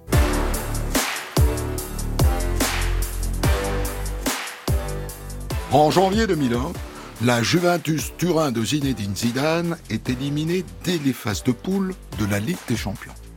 Dès lors, Zizou va-t-il quitter le club italien? Au micro d'Europe 1, il dément. Je vis ma vie euh, de footballeur à fond, même si c'est vrai que quelquefois c'est difficile parce qu'on n'est pas souvent là, c'est surtout difficile pour la famille. Mais d'un autre côté, je vis euh, quelque chose d'extraordinaire, donc il faut, il faut surtout aussi remettre les choses à leur place. Quoi. Je veux dire, moi je me plains pas du tout de ce qui se passe, j'en profiterai plus tard. Je pensais pas du tout faire de toute façon une carrière, enfin la carrière que je suis en train de faire, même si euh, moi c'était... Mon rêve, c'était de, jouer, pas, pas depuis tout petit, mais depuis que j'avais intégré le centre de formation à Cannes, c'était de, faire justement d'avoir une carrière professionnelle. Mais je pensais pas du tout, bah, déjà, de partir euh, un jour à l'étranger, parce que je, pensais jouer en France. Et puis voilà, après tout s'est enchaîné et, et il s'est passé ce qui s'est passé par rapport aussi à l'équipe de France et puis par rapport à la Juve. Qu'est-ce que vous pouvez désirer de plus, au moins sur le plan sportif, que ce que vous avez déjà obtenu Non, mais ce que, qu'est-ce que de toute façon, je, je, demande, je demande rien d'autre. Je demande juste à continuer à jouer au football comme, comme je le fais et euh, peut-être marquer quelques buts en plus. Ce serait sympa de marquer un peu plus de buts. Mais personne ne croit au démenti de Zizou. Et d'ailleurs, une radio espagnole l'annonce au Real de Madrid. Chaque été depuis deux ans, le transfert de Zidane au Real Madrid alimente la chronique. Le club madrilène en rêve, Zidane est tenté, mais jusqu'à présent, son équipe actuelle, la Juventus de Turin, ne voulait pas le vendre. À chaque fois l'affaire capotée et Zidane démenté. Aujourd'hui, la situation a évolué, même si rien n'est encore fait. Les deux clubs sont en train de négocier. C'est Zidane lui-même, actuellement en vacances à Tahiti, qui l'a confirmé cet après-midi sur son site internet. Pour acquérir celui qui est considéré comme le meilleur joueur du monde, le Real Madrid devra offrir à la Juventus de Turin une fortune. On parle de près de 500 millions de francs. Zidane deviendrait alors le joueur le plus cher de l'histoire. Il détrônerait le Portugais Luis Figo, acheté l'an dernier déjà par le Real Madrid pour environ 400 millions de francs. Zidane, Figo, un duo d'artistes pour l'instant virtuel. Le Real Madrid, malgré des dettes importantes, est prêt à une nouvelle folie financière pour associer les deux milieux de terrain les plus cotés, les plus demandés. Et le dimanche 8 juillet 2001, le Marseillais signe son contrat avec le Real. Ce n'était plus un secret, Zinedine Zidane portera la saison prochaine le maillot blanc du Real. Le contrat a été signé ce matin dans la capitale espagnole, un contrat de 4 ans. Et ce transfert n'est que la suite logique d'une carrière en or. Champion du monde, champion d'Europe avec l'équipe de France, Zinedine Zidane est l'une des personnalités préférées des Français. Mais son rayonnement est international, son nom fait vendre, et l'un des obstacles qui a freiné son transfert concernait ses droits d'image, comprenait son droit à l'utilisation de son nom. C'est un honneur de venir euh, ici à Madrid, en Espagne, parce que c'est vrai que j'attendais ce moment avec impatience. Et après 29 ans, après avoir passé 5 ans à la Juve, je crois que c'était le moment de, de justement venir euh, dans un grand club en Espagne. Je suis fier d'être là aujourd'hui, fier d'avoir signé pour le Real de Madrid, et j'espère que pour ces quatre, euh, au moins pour ces quatre prochaines années, faire aussi bien que j'ai fait à la Juve, sinon, sinon mieux. Pour s'attacher des services du champion du monde et champion d'Europe, le club madrilène a fait sauter la banque. Le transfert lui coûte 75 millions d'euros. C'est un record. Que pensez-vous de Zidane? Un phénomène. C'est un phénomène. En tant que footballeur, bien sûr, mais également en tant que personne. Moi, je l'aime beaucoup, ce joueur. Vous savez, aujourd'hui, avec la photo de Zidane en première page, les gens achètent beaucoup de journaux. Ces derniers jours étaient plus difficiles, mais là, vraiment, Zidane fait vendre. Et en août 2001, Zidane annonce qu'il mettra un terme à sa carrière de footballeur à l'issue de son contrat de 4 ans avec Madrid. J'arrêterai normalement ma carrière parce que j'aurai 33 ans. Donc euh, voilà, je pense qu'il faudra faire, faudra mettre un terme à un moment donné. Je pense que voilà, j'aurais fait le tour, j'aurais vu, euh, j'aurais connu l'équipe de France qui a été quelque chose d'extraordinaire. La Juve qui a été euh, pareil un club, euh, un club fantastique et puis et puis le Real qui est un club mythique. Donc, euh, voilà quoi. Après j'aurais fait le tour. hein. Moi je moi j'essaie de, de vivre le, le- le mieux possible. C'est vrai que c'est pas toujours évident, mais bon c'est je vous dis, dans 4 ans, ça s'arrêtera. Donc, je vais profiter de ces 4 années. Je vais pas, je vais pas pleurer. Je vais pas pleurer de ce qui m'arrive. Je suis quand même un privilégié. Je sais ce que j'ai. Je sais ce que, je sais ce qui m'arrive. Je sais ce que je vis. Donc, euh, voilà, je le vis à fond. Quelquefois, c'est difficile. Parfois, c'est un peu pesant, mais bon, c'est, ça va. Je suis, euh, je suis heureux de, de ce qui m'arrive. Zidane prolongera finalement son contrat d'un an et disputera une dernière Coupe du Monde avec les Bleus en 2006. Tant de fois j'ai tenté d'aller toucher les étoiles, que souvent tombant, je m'y suis fait mal. Tant de fois j'ai pensé avoir franchi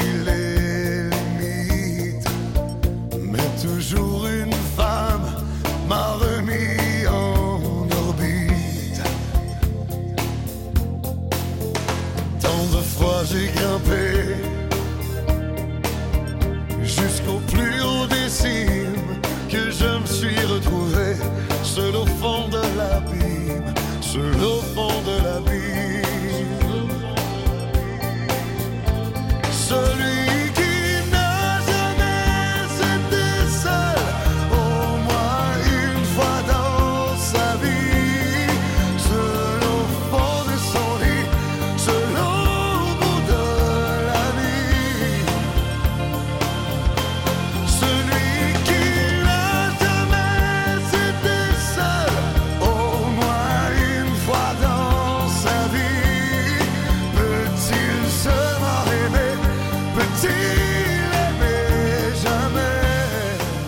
C'était Garou avec Seul en 2001. On de la raconte. Christophe Ondelatte.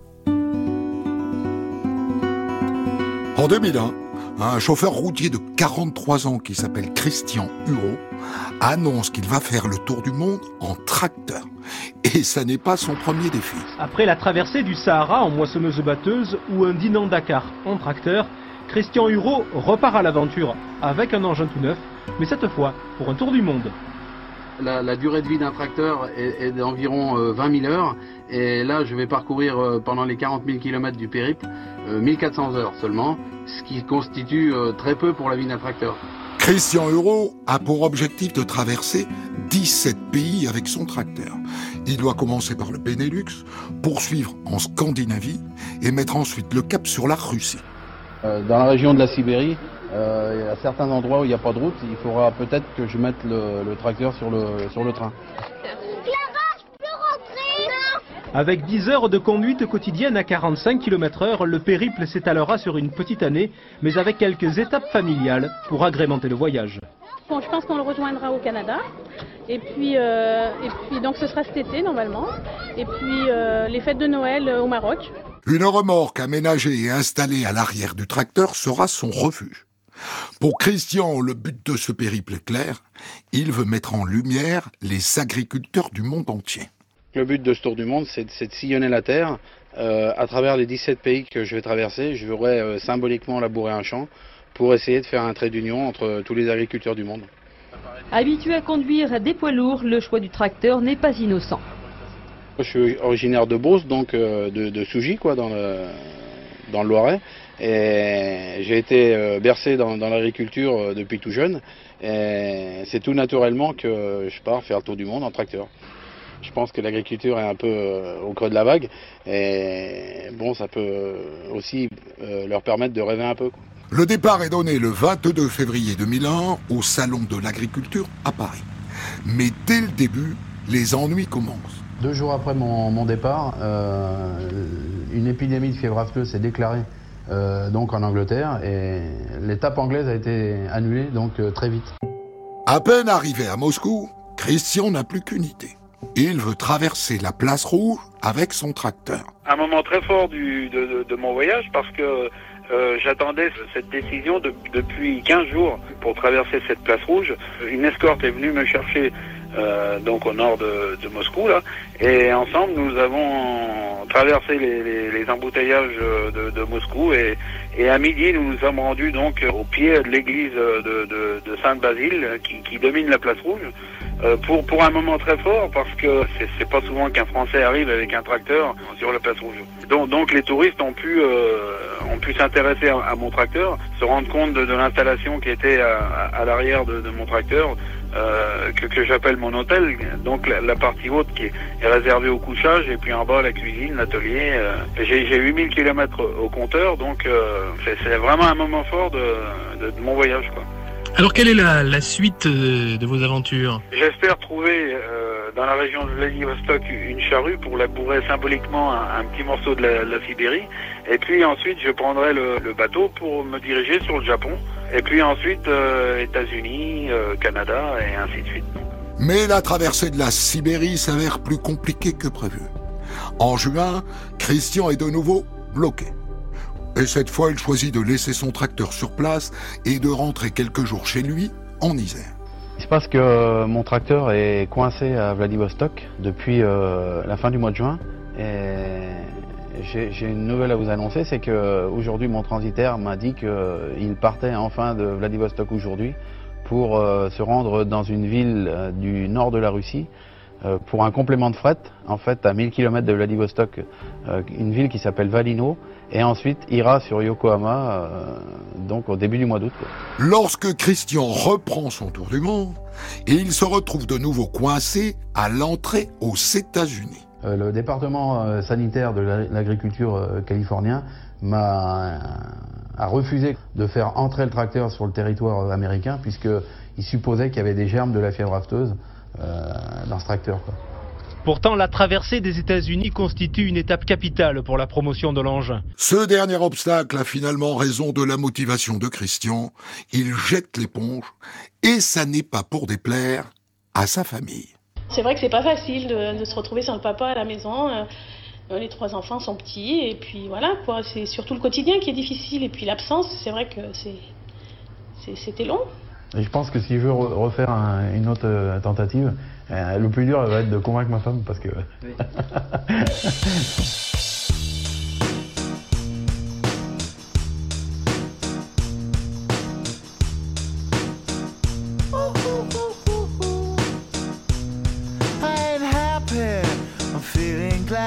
got sunshine in a bag. I'm useless, but not for long. The future is coming on. I ain't happy.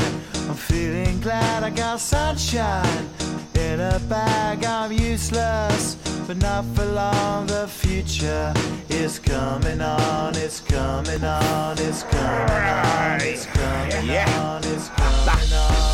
Finally, someone let me out of my cage. Now, time for me is nothing cause I'm counting no A's. Nah, I couldn't be there. Nah, you shouldn't be scared. I'm good at repairs and I'm under each snare. Intangible. Bet you didn't think so I command you to. Panoramic view. Look, I'll make it all manageable. Pick and choose, sit and lose. All you different crews, chicks and dudes who you think is really kicking tunes. Picture you getting down in a picture tube. Like you lit the fuse. You think it's fictional, mystical, maybe spiritual hero who appears in you to clear your view when you're too crazy. Lifeless to those, the definition for what life is. Priceless to you because I put you on the hype shit. You like it? Gun smoke, you're righteous with one toke. You're psychic among no possess you with one go. I'm feeling glad I got sunshine in a bag. I'm useless, but not for long. My future is coming on. It's coming on. Coming on. It's coming on. My future is coming on. It's coming on. It's coming on. My future is coming on. It's coming on. It's coming on. My future.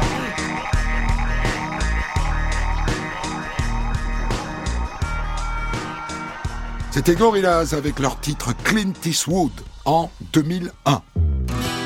On de la raconte. Christophe Ondelat. Le 14 janvier 2001 à Paris, lors d'une représentation du cirque Pinder Jean Richard, un numéro d'arbalète mettant en scène Catherine et Alain Jamais tourne au cauchemar. Ce numéro, ils l'ont rodé sur toutes les scènes du monde pendant 20 ans. Un classique du tir à l'arbalète qu'ils maîtrisaient à la perfection. Mais hier, le tireur a manqué sa cible. Sa femme a été hospitalisée dans un état grave. Les 5000 spectateurs présents ont du mal à s'en remettre. D'autant que sur le moment, beaucoup ont cru que l'incident faisait partie du numéro. Sur le coup, les gens ont, certainement dû croire que c'était fait exprès. Je veux dire, les gens ont, ont eu du mal, je pense, à.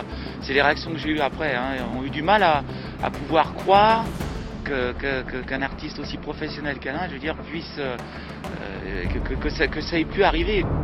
Tous les deux, ils sont pros, mais à 100%. Je veux dire, euh, l'erreur, elle est. je veux dire, c'est impossible ce qui s'est passé. Vous avez toujours, je veux dire, une petite part, euh, je veux dire, euh, soit à cause du matériel, soit à cause de, de- de- de- de pas de chance aussi, qui, qui peuvent faire que, je veux dire, ça, ça peut être bouger à l'échelle. Cet accident rappelle que le risque zéro n'existe pas, ou plutôt que le risque est inhérent aux pratiques du cirque.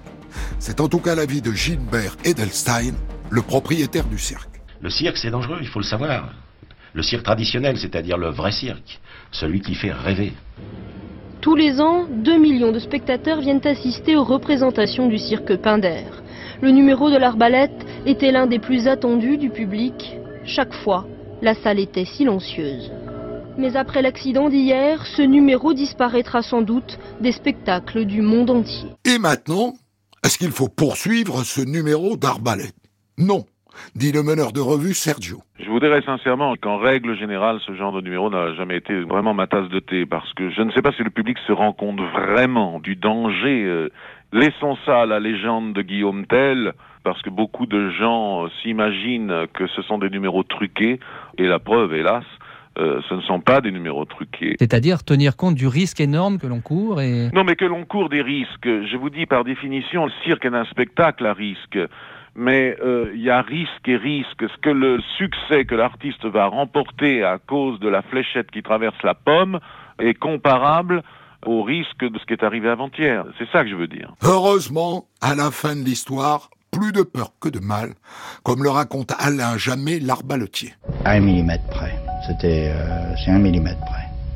Catherine est miraculeuse, l'œil n'a rien. C'est vraiment quelque chose d'incroyable. Le couple effectuait ce numéro depuis 15 ans et n'avait connu que deux blessures au bras. Bah là, c'est une fois de trop. Là, c'est même, même plus possible de pouvoir faire quoi que ce soit. C'est faut arrêter. Quand vous avez une flèche dans la tête, vous vous dites je suis morte quoi. C'est clair. J'ai essayé de, j'ai essayé de, de, prendre sur moi. J'ai essayé de faire en sorte que ça se passe au mieux. Mais, mais pour, mais pour moi, j'étais pas sûre de m'en sortir. Je peux dire que j'ai vu là la mort en face. Après avoir vu la mort en face, le couple Jamais prend la décision de reléguer définitivement les flèches aux oubliettes et de se lancer dans une nouvelle aventure. Pour la première fois que j'ai vu Catherine à l'hôpital, bah, bien sûr, le moment était grave et triste. Et euh, j'ai dit à Catherine, j'ai dit, tu dois encore t'accrocher, hein, parce qu'il reste un enfant à, venir. Et là, elle a souri. on s'est quitté comme ça. C'était quelque chose de très fort. On s'était juré que la première chose qu'on fera en sortant, c'est un enfant, l'enfant que nous n'avons pas eu. Et là, bon, bah, que c'est quand même sympa, c'est que ça a bien marché. Avoir un enfant à 40 ans, une nouvelle vie, de nouvelles préoccupations aussi, pour ce couple qui a toujours vécu que pour lui. C'est sympa, c'est vrai que ça va changer. On va encore attendre un petit peu de temps pour savoir euh, vraiment le changement. Hein. Mais bon, d'après, d'après ceux qui en ont déjà eu, il paraît que c'est quelque chose. À part ça, en 2001, on peut passer un bac littéraire option cirque. C'est une première en France. Ça se passe dans la Vienne, au lycée de Châtellerault. Jean-Yves Nédélec y enseigne les arts de la piste. Ils apprennent la jonglerie, le trapèze, les techniques de sol, l'anneau, la corde fixe, la corde volante, balançoire, trampoline, etc. Et une partie aussi euh, art de culture. Parce qu'en plus de la partie pratique, les élèves doivent avoir une connaissance du cirque à travers euh, les siècles et présenter donc euh, sous forme d'écrit un sujet spécifique. Et alors donc l'épreuve au baccalauréat se présente comment? C'est un spectacle? C'est un spectacle devant un jury de quatre personnes. Ça a un coefficient 6 qui est quand même presque autant que la philo qui est coefficient 7, c'est-à-dire que une bonne note dans cette partie spécifique donne de plus grandes chances d'avoir le baccalauréat. C'est très demandé et de plus en plus puisqu'on a plus de 60 candidatures pour 18 places par promotion. Et il y a de l'embauche à la sortie? Il y a de l'embauche, euh, sachant la demande au niveau mondial dans le domaine du cirque. Je crois qu'aucun élève n'aura de problème.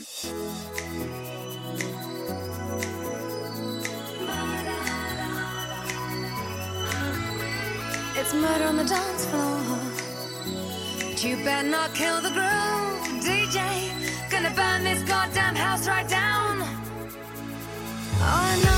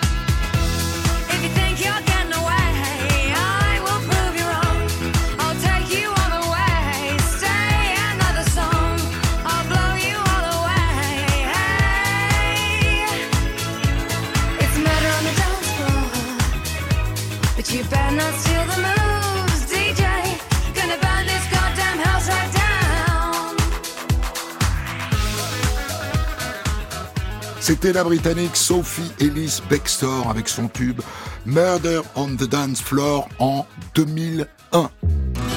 On de la raconte. Christophe Ondelatte.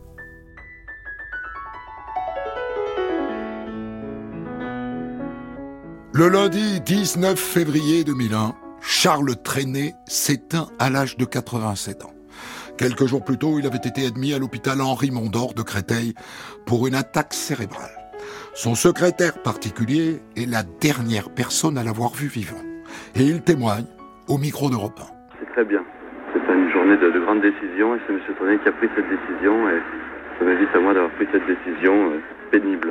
La décision de faire arrêter la souffrance, les médicaments, tout ça, c'est euh, terrible. Quand vous avez quelqu'un qui est à l'hôpital, il faut savoir. euh, voilà, il a fait lui-même, c'est bien. Le corps humain lui-même.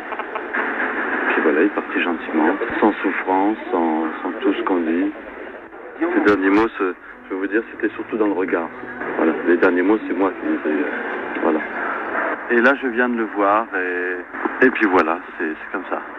En tout cas, il est très bien, il est très bien habillé, très bien, il est prêt pour, euh, pour un très beau voyage. À l'annonce de la mort du fou chantant, les artistes se pressent pour honorer sa mémoire. À commencer par Henri Salvador. pour ainsi dire, le roi soleil est mort, quoi. Pour moi, c'est une catastrophe pour la chanson française parce que c'est c'est le dernier grand poète que nous ayons eu. hein. C'est épouvantable. C'est un monsieur qui, qui est tellement énorme. Euh, Non seulement c'est une perte pour la France, mais c'est une perte pour le monde, quoi. Il a, il a, il a tout écrit. C'est un surréaliste, c'est un poète de la rue, c'est un poète euh, élitiste. Enfin, c'est un personnage immense. Il nous a, il nous a tous guidés. Quoi. Euh, nous sommes tous des dérivés de Trenet. Et vous vous rendez compte, il, il est avant, avant Brassens, avant Brel, avant Barbara, c'est- quand même lui le premier. On, on- c'est un modèle euh, merveilleux. Enfin, moi, je suis très triste parce que c'était un, un monsieur, le seul artiste qu'on ne pouvait ne pas connaître, mais qu'on devait respecter. C'était un géant, quoi. Le 23 février 2001 ont lieu à la Madeleine à Paris les obsèques de Charles Trenet. Plus de 4000 admirateurs, personnalités et anonymes ont fait le déplacement pour dire au revoir à l'artiste. Et dans l'église, 600 privilégiés écoutent religieusement l'homélie prononcée par Monseigneur Di Falco. Honneur au music hall en l'église de la Madeleine.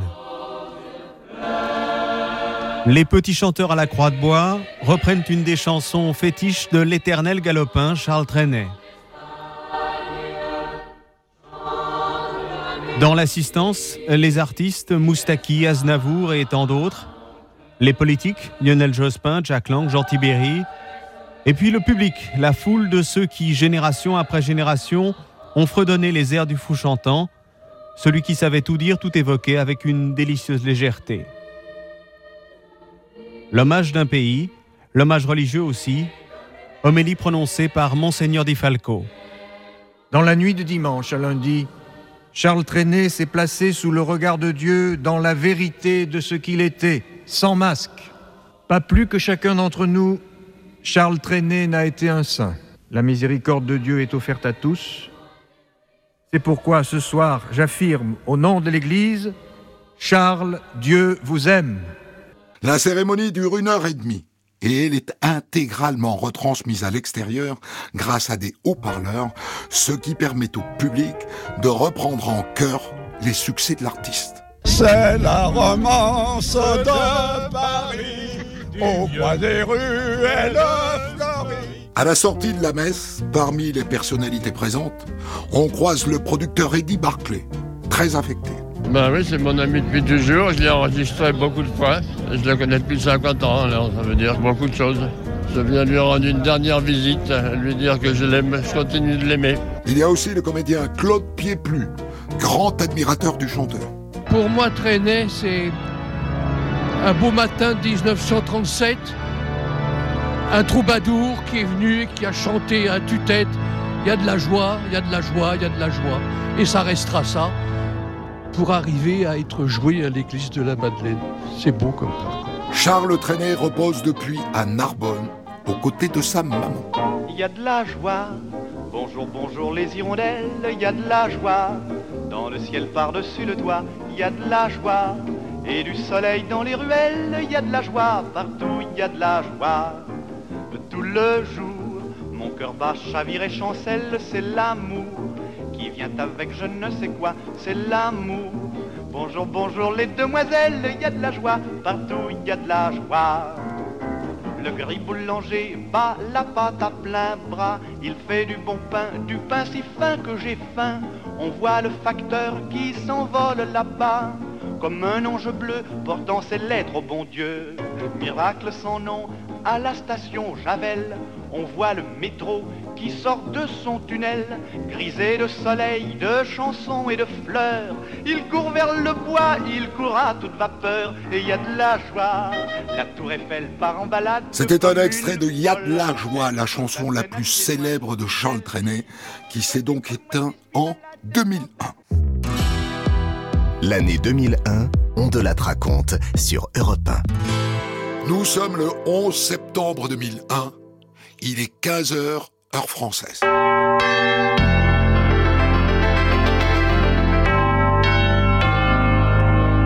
Il est 15h, le flash, Romain des Arbres. On l'apprend euh, à l'instant, une euh, information euh, hallucinante. Un avion de tourisme s'est écrasé cet après-midi dans la partie supérieure de l'une des deux tours du World Trade Center à New York. Les Twins, c'est donc l'une des plus hautes tours de Manhattan. Nous vous tiendrons évidemment informés de l'évolution de cette information tout au long de cet après-midi. Un avion de tourisme Rapidement, on se rend compte que la situation est beaucoup plus grave que ça.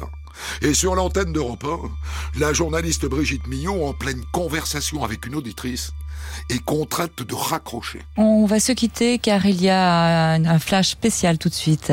Au revoir Laura.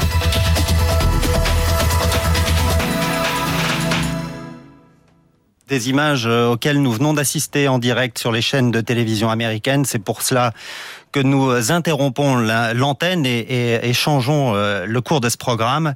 Euh, deux explosions successives se sont déroulées à New York, aux États-Unis. Euh, il était 9 heures ce matin, c'est-à-dire 15 heures ici à Paris, avec 6 heures de décalage, donc l'heure à laquelle les gens se rendent au bureau. Un avion, un premier avion, un, un avion, un Boeing 737, semble-t-il, se serait écrasé, aurait percuté de plein fouet une des tours jumelles du World Trade Center euh, à Manhattan, à New York, donc. À partir de ce moment-là, les chaînes de télé diffusent en continu les images du World Trade Center en proie aux flammes.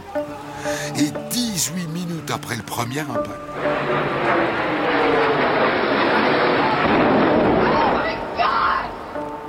Un deuxième avion vient percuter la deuxième tour. S'agit-il euh, d'un accident euh, euh, le hasard là euh, serait serait extrêmement étrange. On, penserait davantage, euh, mais pour l'instant il est trop tôt pour pour avancer les certitudes à un double attentat, à des opérations éventuellement kamikazes, des avions qui se seraient écrasés dans les tours new-yorkaises. Mais il faudra attendre l'ouverture d'une enquête et puis voir également quel sera le bilan de ce de ce double incident donc à New York, deux avions qui ont percuté successivement les deux tour jumelle du World Trade Center à New York. Nous n'avons pas de bilan pour l'instant. À 15h30, le mot de terrorisme est prononcé pour la première fois. Le premier appareil donc euh, s'est écrasé sur l'une des deux tours et 18 minutes après donc le deuxième qui a été filmé par les télévisions américaines, euh, visiblement un biréacteur, s'est jeté littéralement euh, sur la deuxième tour. L'appareil est arrivé légèrement incliné, il a pénétré dans la tour sans dévier de, sa trajectoire, il a explosé dedans. les deux tours donc du World Trade Center, c'est ces symboles de New York sont en feu. Il est difficile de dire exactement déjà ce, ce qui s'est passé. Selon un responsable américain, euh, ces deux, ce double accident relèverait euh, d'un acte euh, terroriste. Les deux tours, en tout cas, pour l'instant, sont, sont en flammes. Le président américain George Bush a fait savoir qu'il s'exprimerait un petit peu plus tard, qu'il ne souhaitait pas parler pour l'instant. Les aéroports américains ferment les uns après les autres et rapidement, le FBI confirme la thèse terroriste. Un premier appareil, il pourrait s'agir d'un Boeing 737, selon la chaîne de télévision américaine CNN, s'écrase donc dans un des deux gratte-ciel symboles incontournables du panorama new-yorkais. Il semble d'ores et déjà que le FBI privilégie la piste terroriste et enquête sur le détournement d'un avion de ligne régulière. Une demi-heure plus tard, un second avion percute, s'enfonce et embrase la deuxième des tours jumelles. L'image est diffusée en boucle par les networks américains. George W. Bush, le président des États-Unis, vient de prendre la parole sur les ondes et condamne dans son allocution solennelle un acte terroriste. Le terrorisme ne passera pas, a-t-il assuré. Il est 15h45 heure française quand on apprend que New York n'était pas la seule ville américaine visée. Euh, nous reprendrons l'antenne tous les quarts d'heure euh, pour davantage d'informations. Et nous apprenons en ce moment même euh, qu'une autre attaque se serait déroulée dans la région de Washington, cette fois euh, en Virginie, sur le Pentagone, sur le ministère de la Défense des États-Unis. La Maison Blanche à Washington a été évacuée pour des raisons de sécurité. Et quelques minutes plus tard, un quatrième avion de ligne s'écrase en race campagne en Pennsylvanie partout dans le monde et dans tous les États-Unis, la panique gagne les citoyens. Il est 16 heures lorsque ce Français de New York témoigne en direct sur l'antenne d'Europe 1 c'est un choc total. Enfin, c'est, enfin, tout le monde est là devant les téléviseurs en train de regarder ce qui se passe et puis ce qu'on voit sur l'écran, c'est vraiment un désastre. On se pose des questions et on n'a pas, on ne on sait pas encore ce qui s'est passé. On parle de, d'un hijacking d'un, d'un, d'un avion et puis on parle d'un attaque terroriste et tout, mais on ne sait pas encore. Mais euh, pour le moment, c'est vraiment, euh, tout le monde est très ému, mais euh, on ne sait pas encore. On regarde et puis on espère qu'il n'y aura pas une perte de vie euh, énorme. Mais euh, d'après ce qu'on voit sur la télévision, c'est euh, c'est très très grave. Quelques heures plus tard, le chef d'Al-Qaïda, Oussama Ben Laden en personne, revendique les attentats. Les autorités américaines mettent quelques semaines à dénombrer les pertes humaines et les premiers chiffres tombent. Ils sont terribles. 2977 morts et 6291 blessés. Après l'attaque du 11 septembre 2001, le monde ne sera plus jamais pareil.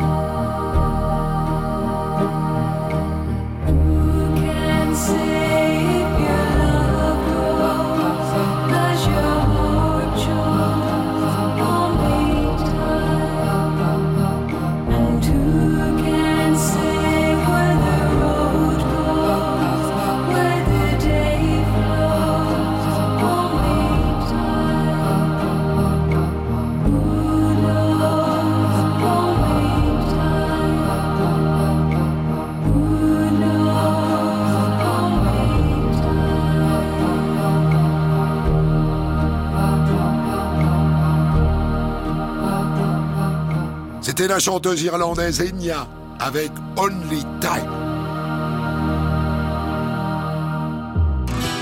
Ondelat raconte. Christophe Ondelat. En 2001, Bruno Follenfant, un habitant de Bouchemaine près d'Angers, annonce qu'il vient de dépasser la barre de 500 courriers publiés dans la presse française. Ça fait 20 ans qu'il a un avis sur tout et qu'il le donne. De 1980 à aujourd'hui, j'ai envoyé plusieurs milliers de lettres à travers toute la presse française. Et j'ai utilisé bien sûr des milliers de timbres, des kilos de feuilles de papier, d'enveloppes, des centaines de stylos.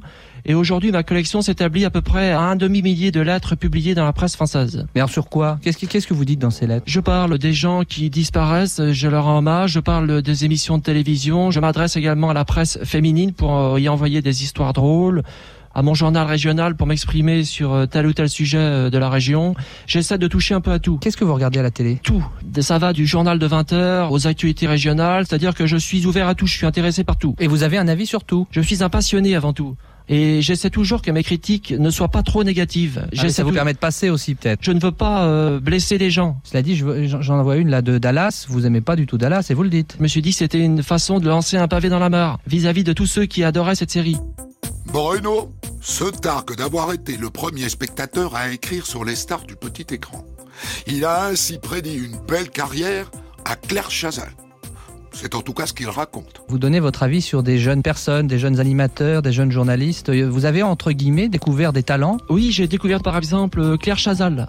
Ah bon Tout à fait, oui. À ses débuts, je pensais que cette euh, journaliste allait faire une, une très grande carrière à la télévision. C'était quand ça? C'était en 1991, à ses tout débuts. Et vous avez, mais, mais vous pouvez le prouver ça? Par mes lettres, oui, tout à Ah oui, fait. vous avez une lettre qui- Voilà, une lettre à l'époque qui avait été publiée sur Claire Chazal et où je l'encensais au bout du compte. Alors vous allez pouvoir me dire qui est la prochaine Claire Chazal? Carole Gessler, sur France 2, et Ah. même si actuellement on ne la voit plus euh, trop. Mais j'y crois fermement, comme on dit. Employé à mi-temps dans une maison de retraite, Bruno semble avoir trouvé un sens supplémentaire à sa vie. Même si sa nouvelle occupation ne plaît pas à tout le monde. De 1980 à 2000, euh, j'ai reçu énormément de coups de téléphone, de gens qui étaient euh, complètement euh, opposés à ce que j'écrivais, des partisans également qui étaient d'accord avec ce que j'écrivais. Ah oui, ça va dans l'autre sens, c'est-à-dire qu'on répond à Bruno Follenfant et on lui écrit. Exactement, moi ça permet de nouer des dialogues avec des gens, de se rendre compte que ce qu'on a écrit a été lu euh, dans les quatre coins de la France et que beaucoup de gens euh, y attachent de l'importance. Et connaissent votre nom au fil du temps. Exactement. Il y en a pas qui ont marre un peu de voir Si. toujours Bruno Follenfant Il y en a énormément qui en ont marre et qui me, qui me l'ont déjà fait savoir, mais je suis quelqu'un de, de têtu. Mhm. C'est une façon aussi de me prouver à moi-même que je suis utile à quelque chose. C'était pas évident? Non, Pardonnez-moi. euh, non, c'était pas évident. euh, Non, non. Plus en auront marre, plus je continuerai. Avec les années, Bruno adressera de moins en moins de courriers et se lancera dans l'écriture de questions pour les jeux télé et radio. Tendez bien l'oreille, hein. il paraît qu'il s'évite encore. Cette même année 2001, une chaîne de télé italienne s'apprête à diffuser un mariage royal, celui du roi du Maroc Mohamed VI avec Salma Benani. La chaîne a déboursé une belle somme pour cette exclusivité mondiale. Mais ça ne se passe pas exactement comme prévu. Une chaîne de télévision italienne s'est fait escroquer de 9 millions de francs après avoir signé un contrat d'exclusivité pour la couverture du prochain mariage du roi du Maroc. Pourtant, tout avait été étudié dans les détails. Les responsables de la chaîne s'étaient même rendus au Maroc pour définir les meilleurs endroits où placer les caméras. C'est dans des palaces, à Paris et à Nice, que les responsables de la chaîne italienne ont négocié avec le soi-disant comité d'organisation du mariage. Un comité factice en vérité, mais plus vrai que nature. Ils avaient l'air bien honnêtes, ces organisateurs de grands mariages. Un Libanais, un Marocain, un Maltais, une Française, et ils ont promené leurs victimes dans les palaces, à Paris, à Monaco, à Tanger, le temps de leur faire miroiter le scoop du siècle, l'exclusivité du reportage d'un mariage royal. Et les Italiens de la société de production Arcimago sont tombés dans le piège. D'après Maître Caruchet, l'avocat français de la chaîne italienne, ce sont les membres de ce pseudo-comité d'organisation qui ont fait le premier pas, alors même que personne n'avait encore eu vent de ce mariage. Ils l'ont su lorsqu'on leur a dit, mais vous savez, euh, on vous recommande la discrétion la, la plus grande. À la mort de son père, il a eu beaucoup de peine. Et maintenant, il faut absolument le marier. On lui a trouvé une femme et nous sommes d'accord pour vous donner l'exclusivité parce que nous savons que votre société est une société particulièrement sérieuse. Alors, ils ont versé 10%, 9 millions de francs passant d'une banque monégasque à une banque marocaine avant de s'évaporer dans les îles Caïmans. Le jour de la signature du contrat définitif, prévu à Beyrouth, étrangement, un sommet arabe ultra secret avait lieu au même endroit.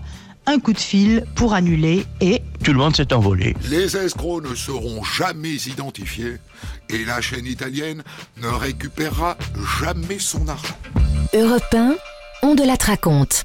L'année 2001, 2001, 2001, 2001, 2001, 2001.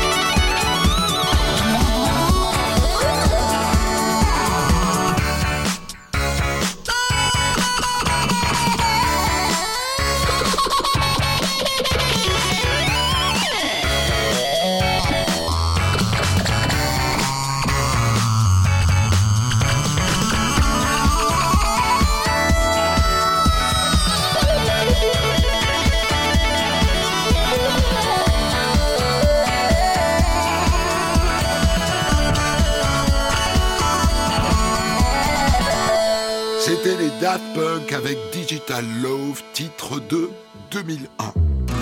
On de la raconte. Christophe Ondelat. Le 6 octobre 2001, un match d'anthologie est organisé au Stade de France.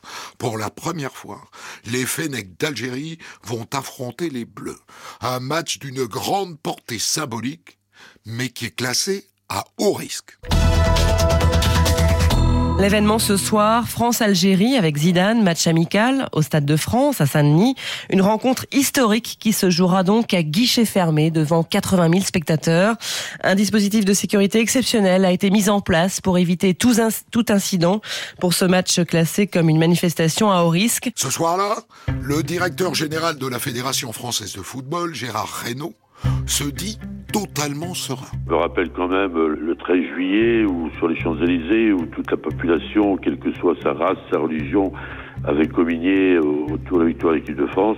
Moi je pense que le, le- le caractère festif euh, l'emportera sur euh, les débordements. C'est ce qu'on espère en tout cas. Même sérénité officielle dans la bouche du ministre de l'Intérieur, Daniel Vaillant. Je n'ai pas de raison d'être inquiet. Je, je- tout a été fait pour que les choses se passent bien.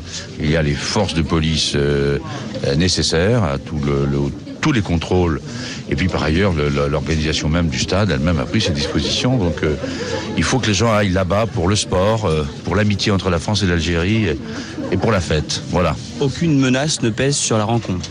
Écoutez, il n'y a pas de menace particulière, sinon euh, nous aurions pris d'autres décisions que de laisser jouer ce match. Si nous l'avons laissé jouer, c'est parce que je crois d'abord que c'est utile. Euh, beaucoup de gens n'auraient pas compris euh, qu'on fasse différemment. Ce soir-là, les supporters de l'équipe nationale d'Algérie sont venus en nombre. Dès l'échauffement, les Bleus se font conspuer et la Marseillaise est sifflée. Mais malgré l'absence de soutien côté tribune, la France mène rapidement. D'abord 1-0, puis très vite 2-0 et enfin 3-0. Dans la course vers Trezeguet qui va contrôler la tête. À Thierry Henry et le troisième but de l'équipe de France. Un mouvement super collectif Zidane qui décale Candela sur la gauche. Le très bon ballon de Vincent Candela sur la tête de David Trezeguet. La tête de David Trezeguet dans la course de Thierry Henry. Et le pauvre gardien Mézahir totalement livré à lui-même. Thierry Henry à quoi? 6 mètres, 7 mètres des buts qui n'a plus qu'à ouvrir le pied et à marquer 3-0 pour la France. C'est dur. C'est dur, en effet. Mais un but de l'Algérien Jamel Belmadi vient raviver l'espoir des supporters algériens. Et il marque Jamel Belmadi. Il marque et il est footballeur. Il regarde son maillot, il le montre aux supporters algériens. Vous entendez la clameur qui monte des tribunes du Stade de France. L'Algérie, et c'est un petit peu mérité, l'Algérie réduit la marque juste avant la mi-temps 3 buts à 1. En seconde période, la France repart à l'attaque. Et alors qu'il ne reste que 35 minutes de jeu, Robert Pires offre un quatrième but à l'équipe de France. Jusque-là, tout va bien. Mais à la 76e minute, une jeune femme, enroulée dans un drapeau algérien, pénètre sur le terrain. Alors c'est vrai que c'est- ça fait un peu le spectacle, hein, ça, fait, ça fait un peu d'animation. Ça manquait. C'est une jeune femme, je crois. C'est une jeune femme. Elle est plaquée comme un homme, avec, euh, avec une casquette algérienne, avec, euh, avec le drapeau. Euh, En voilà deux autres. En voilà Oh deux là là, autres. Ça y est. Ah, c'est la foire, Oh ben là, ça, il rentre à plusieurs là. Ça y est, ils sont une dizaine sur le terrain. Euh, les policiers en civil et, et- et les euh, stewards et autres stadiers sont obligés d'intervenir, de leur courir après. Le match s'est interrompu, le match s'est arrêté. Euh, les joueurs français qui étaient à l'échauffement vont rejoindre leur banc. Et là, ça devient, ça devient une pantalonnade là. En l'espace de quelques secondes, des dizaines et des dizaines de supporters algériens envahissent la pelouse du Stade de France. 75e minute, 4 buts à 1. On a enlevé le poteau de corner. Ils sont regardez. 50, ils sont 50 sur le terrain, ça Ouais, y ils est. sont 200 Ils sont totalement débordés, les, les stadiers. Là, en termes de sécurité, c'est vrai qu'on peut sourire parce que euh, c'est plutôt sympa. Pour le moment, c'est sympa, Hein, mais attention sont- à ce que ça ne déborde voilà, pas. Ils sont dissipés, Et- mais. Et regardez par exemple Lilian Thuram, mais c'est un petit peu euh, secoué. Là, il faut qu'ils soient entourés par euh, bah, les Ouais, ils sont sécurité, par le- contrariés, les, les joueurs sont contrariés. Le match est interrompu et les joueurs sommés de regagner leur vestiaire. Et Pires sont affligés. On s'attendait pas à une fin comme, celle-ci. C'est euh, c'est comme ça, c'est dommage pour, euh, le peuple algérien qui, euh, qui, qui regardait ce, match, que ce soit dans le stade et aussi, à la télévision. Donc c'est une fin triste pour, cette rencontre puisque tout avait été bien organisé, tout avait été bien orchestré pour que justement le, football, se termine dans de bonnes conditions. Malheureusement, c'est pas le cas et, euh, et ce que nous on retiendra, bien sûr, c'est notre, c'est notre efficacité. Du côté algérien aussi, c'est la désolation. Le sélectionneur est effondré. Un ressenti partagé par un grand nombre de supporters. Moi, je suis atterré ce soir parce que ça devait être une grande fête pour les deux peuples, pour, pour l'amitié entre les peuples, pour, pour, pour qu'on ait une autre image de l'Algérie. Et ce soir, il y a trois, quatre énergumènes qui, qui, ont gâché toute cette fête. Et ce que je comprends pas, il y a aussi des responsabilités au niveau de l'organisation. On nous avait annoncé une organisation impeccable qui devait euh, empêcher toute dérive. Et euh, 4-5 personnes, des, des, des, des- des petits branleurs, réussissent à, à foutre en l'air toute une fête comme ça. Il et, et- et ce soir, les seuls vainqueurs, c'est ceux qui sont contre l'amitié entre les peuples. Ils donnent la preuve qu'il n'y a pas de possibilité de, de s'entendre et de faire avancer les choses. Finalement, 17 personnes sont interpellées et trois d'entre elles seront condamnées à trois mois de prison avec sursis. Serait-elle à ma place plus forte qu'un ces impasses où elle m'abandonne. Vivre l'enfer, mourir au combat. Faut-il pour lui plaire aller jusque-là? Se peut-il que j'y parvienne?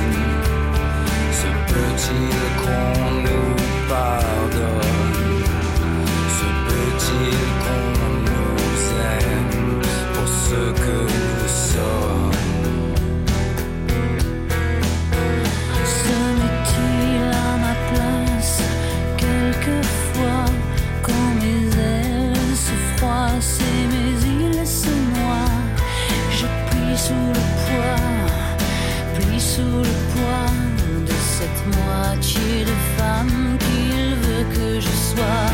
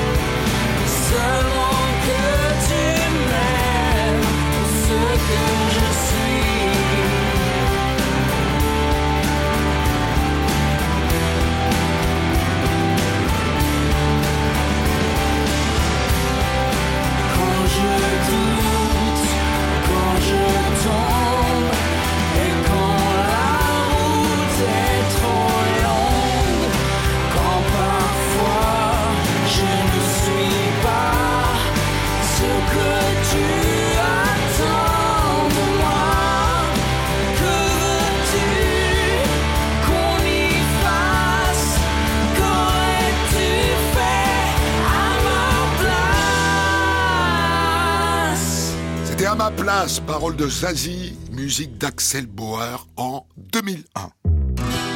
On de la raconte. Christophe Ondelat. En 2001, dans le cadre des festivités qui marquent le changement de millénaire, Marcel Campion, le plus célèbre des forains, décroche l'autorisation d'installer sa grande roue, place de la Concorde, à Paris. Sauf que fin janvier, il ne la démonte pas. Et ça met en pétard la ministre de la Culture Catherine Tasca et François Lebel, le maire du 8e arrondissement. Par définition, un manège forain, il est très rare qu'il reste plus de 15 jours à la même place. Mais évidemment, comme il s'agit d'un privilège, c'est euh, c'est évidemment beaucoup plus rémunérateur. Mais je vous ferai observer quand même que euh, avec le nombre de visiteurs qu'il a eu et à euh, en moyenne 25 francs la place, il a quand même gagné énormément d'argent. On disait autrefois la place de la Concorde la plus belle place du monde. Euh, y mettre un manège de foire, de foire futile, vaste, grand et, et- et d'un assez bel effet la nuit quand il est éclairé, il n'a pas à y rester, pas plus que les paillotes euh, sur les plages corses. Même indignation chez les membres de l'association de sauvegarde de la place de la Concorde. Cette grande roue n'a rien à faire à côté de l'obélisque. Cette place est historique, c'est une place historique, on doit la respecter, on doit respecter son histoire. Et Dieu sait si elle a une histoire mouvementée et une histoire euh, dra- dramatique, puisque c'est sur cette place qu'ont été, qu'ont été, euh, guillotinés euh, Louis XVI et Marie-Antoinette. Qui te retrouve à un autre endroit, qu'on lui propose un autre endroit en banlieue ou dans, certains quartiers de Paris où elle aurait beaucoup plus sa place qu'elle ne l'a sur la place de la Concorde, qui est un monument historique et qui doit retrouver son intégrité. Mais le propriétaire du manège, Marcel Campion, ne l'entend pas du tout de cette oreille.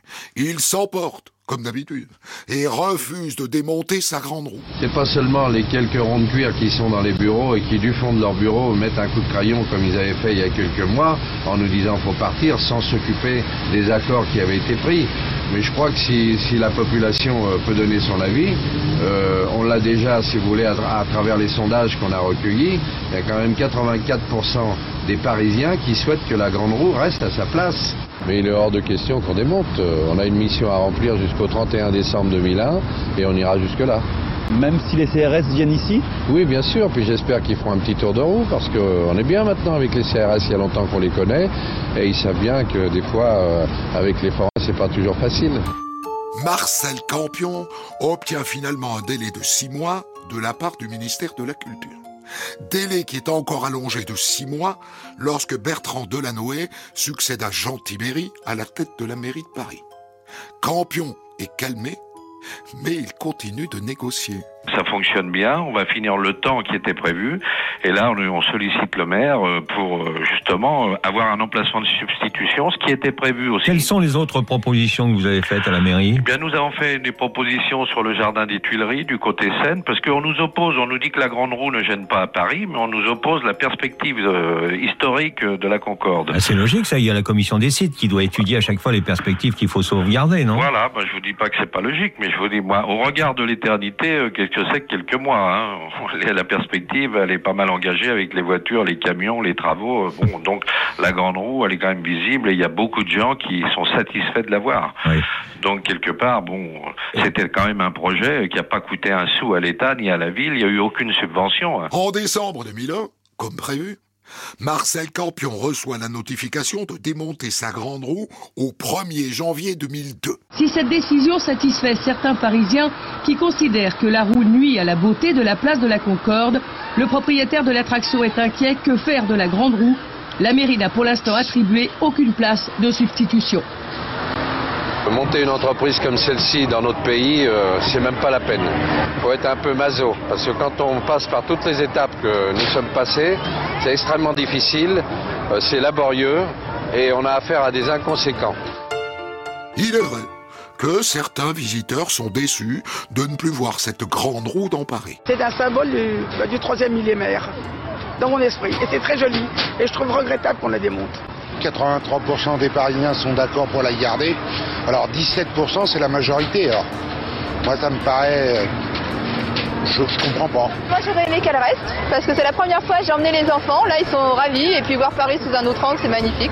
Marcel Campion finit par démonter son manège et il devra attendre 2009 pour revenir dans le centre de Paris.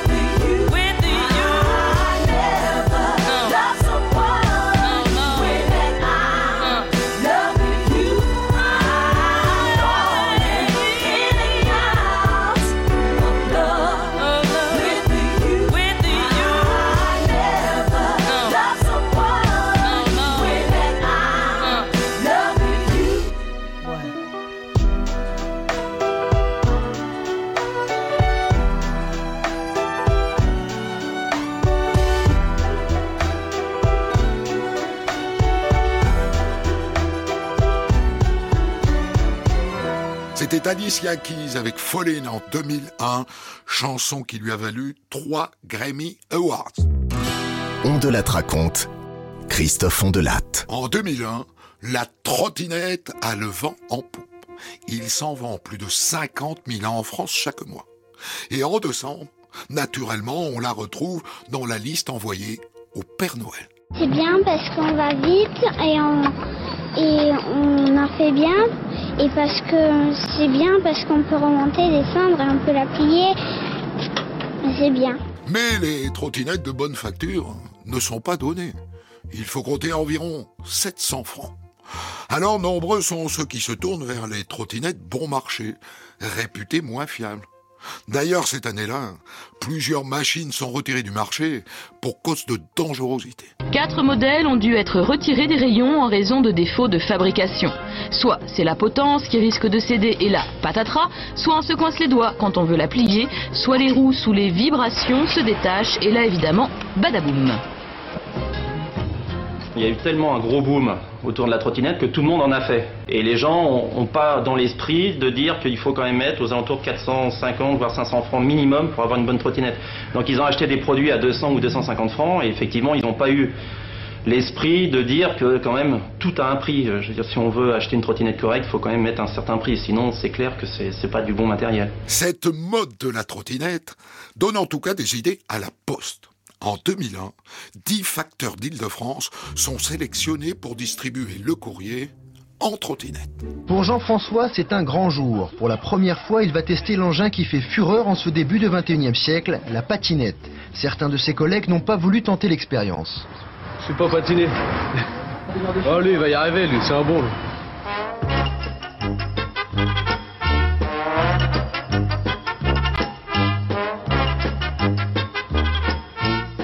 Première livraison. C'est parti.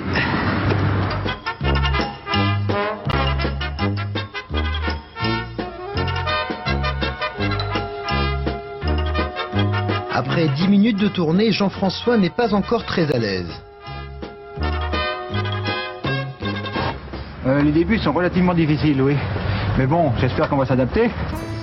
Christophe, lui aussi, a besoin d'un temps d'adaptation. Mais il est plutôt positif. Il faut l'habitude quand même. Ça paraît peut-être simple comme ça, c'est peut-être un peu plus difficile qu'à une patinette classique pour la bonne raison, c'est qu'il y a des sacoches, euh, euh, il y a un guidon qui est plus large, il y a un frein, un frein à la poignée. Moi personnellement, je me suis un peu en- entraîné euh, au bureau de poste pour déjà la prendre en main, pour pas faire de bêtises sur la route. Mais bon, euh, on, on s'habitue petit à petit. hein. Le mieux c'est le terrain. Ça permet de, de répartir les charges à l'avant et à l'arrière, donc euh, moins de mal de dos. Je faisais 5 km à pied. Et depuis que j'ai la patinette, bon bah je, je me sens moins fatigué. J'ai l'impression même de gagner du temps, d'être mieux quoi. Si globalement les facteurs cobayes sont satisfaits, d'autres comme Yannick préfèrent continuer la distribution à pied. Question de confort. Ça dépend de la tournée qu'on fait, parce que s'il y a beaucoup de monde sur les trottoirs, à mon avis, ça doit être beaucoup plus difficile à passer. Je pense que je vais plus vite à pied parce que je me faufile euh, entre les gens. Quoi. Les clients aussi s'étonnent et s'amusent de ce nouveau moyen de locomotion mis en place par la Poste. Esthétiquement, elles sont sympas maintenant, faudrait, faudrait qu'elles soient utiles quoi. Et que vous gênent pas. Et au niveau pratique, vous arrivez à circuler facilement? Ah oui, on a nettement mieux. Tout le monde en a en ce moment, là pourquoi pas la passe quoi? Je, je trouve ça juste drôle. D'autres s'interrogent sur le côté pratique. Moi, ce que je reproche, c'est que vous n'avez pas un petit siège. Je vous aurais vu plus. On peut pas être trop souvent assis non plus parce qu'il faut quand même euh, appuyer sur les jambes. Vous voyez? L'expérience est dans l'ensemble plutôt positive, mais elle tourne court. Quelques années plus tard, c'est le quad électrique qui sera testé, mais là encore, sans succès. Encore un effort. Quelques mois suffiront. Je suis presque mort. Quelques mois et c'est bon. Supprimer moindre trace, ce qui reste de candeur.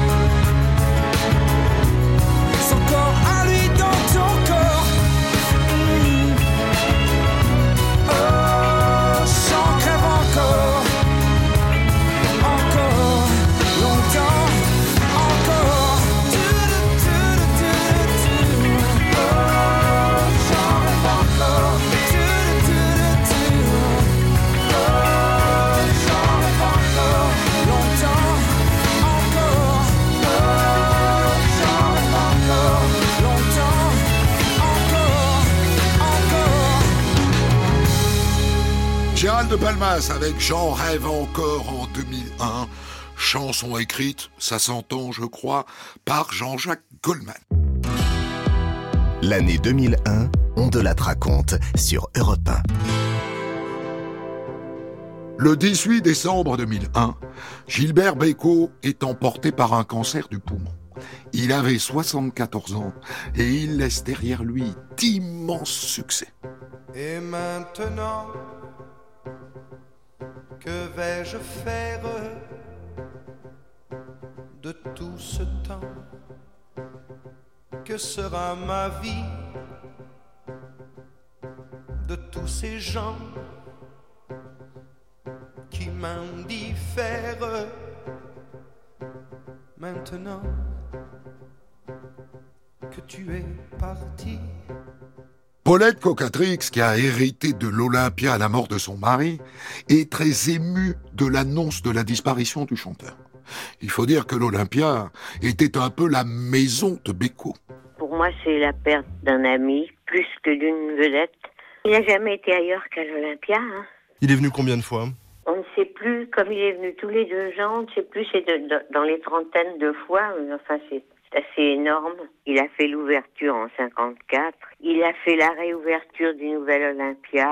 euh, et il avait une chanson qu'il aimait qui s'appelait Il est à moi l'Olympia. Et c'est vrai, il, était chez lui, et il venait s'installer euh, avec sa famille. euh, à l'époque où sa mère était vivante, elle venait faire, comme elle disait, son Olympia. Charles Aznavour aussi y va de son hommage. Les deux artistes se connaissaient depuis longtemps. C'est Edith Piaf qui les avait présentés au début des années 50. C'est la première rencontre. C'est au moment où tout s'est décidé entre nous. Il ne chantait pas encore. Il ne faisait qu'écrire des chansons, donc on a commencé à écrire des chansons pour les autres et par la suite il les a chantées lui. Cette rencontre, ça s'est passé quand et comment? Chez Piaf, je rentrais du Canada, je descendais de l'avion même. Et lui était là, et je suis arrivé, j'ai vu un jeune garçon qui était là, euh, sympathique. Nous avons discuté à peu près de deux à trois heures. Et puis nous avons tout décidé ce jour-là. On a l'image d'un artiste euh, débordant d'énergie. Est-ce que c'était un homme comme ça dans la vie? Oui, plein d'énergie. Il avait qu'une chose en tête, euh, sa famille et son métier. Rien d'autre, je crois, je crois rien d'autre l'intéressait véritablement. Bon, je ne veux pas dire qu'il était intéressé par rien, mais c'était la priorité, c'était ça. Et dès qu'on était ensemble, on- moi qui ne parle pas tellement chanson, euh, avec lui j'en parlais beaucoup. Lynn Renault, elle, a connu Beko un peu plus tard, au moment où il avait déjà entamé une carrière internationale. Moi, les souvenirs que j'ai avec Gilbert, c'est quand on se croisait, et plus particulièrement à l'étranger. J'allais très souvent chanter dans les années 50, en lui aussi. On, allait très souvent chanter à New York. Et très souvent, il finissait au Waldorf Astoria, et moi j'allais commencer, ou c'était l'inverse, je finissais il commençait, et j'ai des souvenirs de, de rire. Et puis bien sûr chanter, chanter ses chansons. Quand euh, j'allais au Japon, il m'arrivait de mettre dans mon tour de chant. Et maintenant, et je pourrais plus vous la chanter maintenant, mais je l'amusais beaucoup quand je lui chantais un petit peu dès maintenant en japonais. Le jour de la mort de Beko, le journaliste d'Europe 1 Guillaume Durand réussit à joindre son fils, Gaïa. Ce qui n'était pas gagné, puisqu'il est à l'époque directeur artistique de RTL. Comment tout d'un coup l'envie de, de, de chanter est née chez lui et qu'est-ce qui l'a poussé finalement à, à monter sur scène et à faire la carrière qu'on connaît? Un panari, parce qu'il jouait du piano, il accompagnait je sais pas qui comme chanteur, et un jour il n'a pas pu jouer du piano, il était obligé de se mettre, et il s'est dit qu'est-ce que je vais bien pouvoir faire, et il était obligé de se mettre debout parce qu'il pouvait plus jouer, il avait un panari au doigt. Ce qui a fait hurler de rire ma mère, euh, qui ne pensait pas une seule seconde qu'il allait devenir chanteur, et s'est mis à chanter en hurlant à l'époque, donc le- les croix et ainsi de suite. Et ainsi de suite, 400 chansons plus tard, Beko est devenu un incontournable de la chanson française. Et est-ce qu'il avait des chansons préférées, des chansons fétiches euh, ou Les des chansons prochaines, les prochaines. Euh, C'était, euh, c'est quelqu'un qui ne déteste le passé, et donc il comprenait que les gens veulent qu'il chante Nathalie ou est maintenant ou ce genre de chansons-là, ou Petit oiseau toutes les couleurs, mais euh, c'était pas ça ce qui l'intéressait. Ce qui l'intéressait, c'est ce qu'il allait faire le lendemain. Le 21 décembre 2001, le tout Paris vient saluer l'artiste en l'église de la Madeleine. Et les fans sont là aussi, bien sûr. Ce matin, ce n'est pas la place rouge qui était vide, mais la place de la Madeleine à Paris, interdite à la circulation pendant les obsèques de Gilbert Bécaud en l'église de la Madeleine. À l'intérieur, à peine 2 à 300 personnes, âgées pour la plupart, anonymes ou personnalités du spectacle. Jean-Philippe Ballas. La tristesse de Pierre Delanoë, le parolier, le camarade de Gilbert Bécaud, est assis dans les premiers rangs, tête baissée. devant Charles Aznavour, Roger Hanin, Lynn Renault, toute la famille du Music Hall réunie pour un dernier hommage aux chansons de l'artiste. Au fond de l'église, la foule des anonymes. Marie-Claude a ôté ses lunettes noires, le temps d'écrire quelques mots sur le livre de condoléances. Merci, en souvenir avec mon mari, qui comme moi vous aimait tant. Ça m'ébranle complètement parce que on l'a tellement, tellement vu à l'Olympia, euh, partout. Alors, euh, une joie de vivre extraordinaire. hein. Il était très, très, très vivant, très battant. C'est 100 000 volts, oui. De l'église de la Madeleine au cimetière du Père Lachaise, le cortège s'arrêtera un instant, le temps d'une minute de silence devant l'Olympia. La place rouge était vide. Devant moi marchait Nathalie. Il avait un joli nom, mon guide, Nathalie. La place rouge était blanche. La neige faisait un tapis. Et je suivais par ce froid dimanche Nathalie. Elle parlait en phrases sobres de la révolution d'octobre. Je pensais déjà qu'après le tombeau de Lénine, on irait au café Pouchki boire un chocolat. La place rouge était vide. Je lui pris son bras, elle a souri. Il avait des cheveux blonds, mon guide, Nathalie. Nathalie.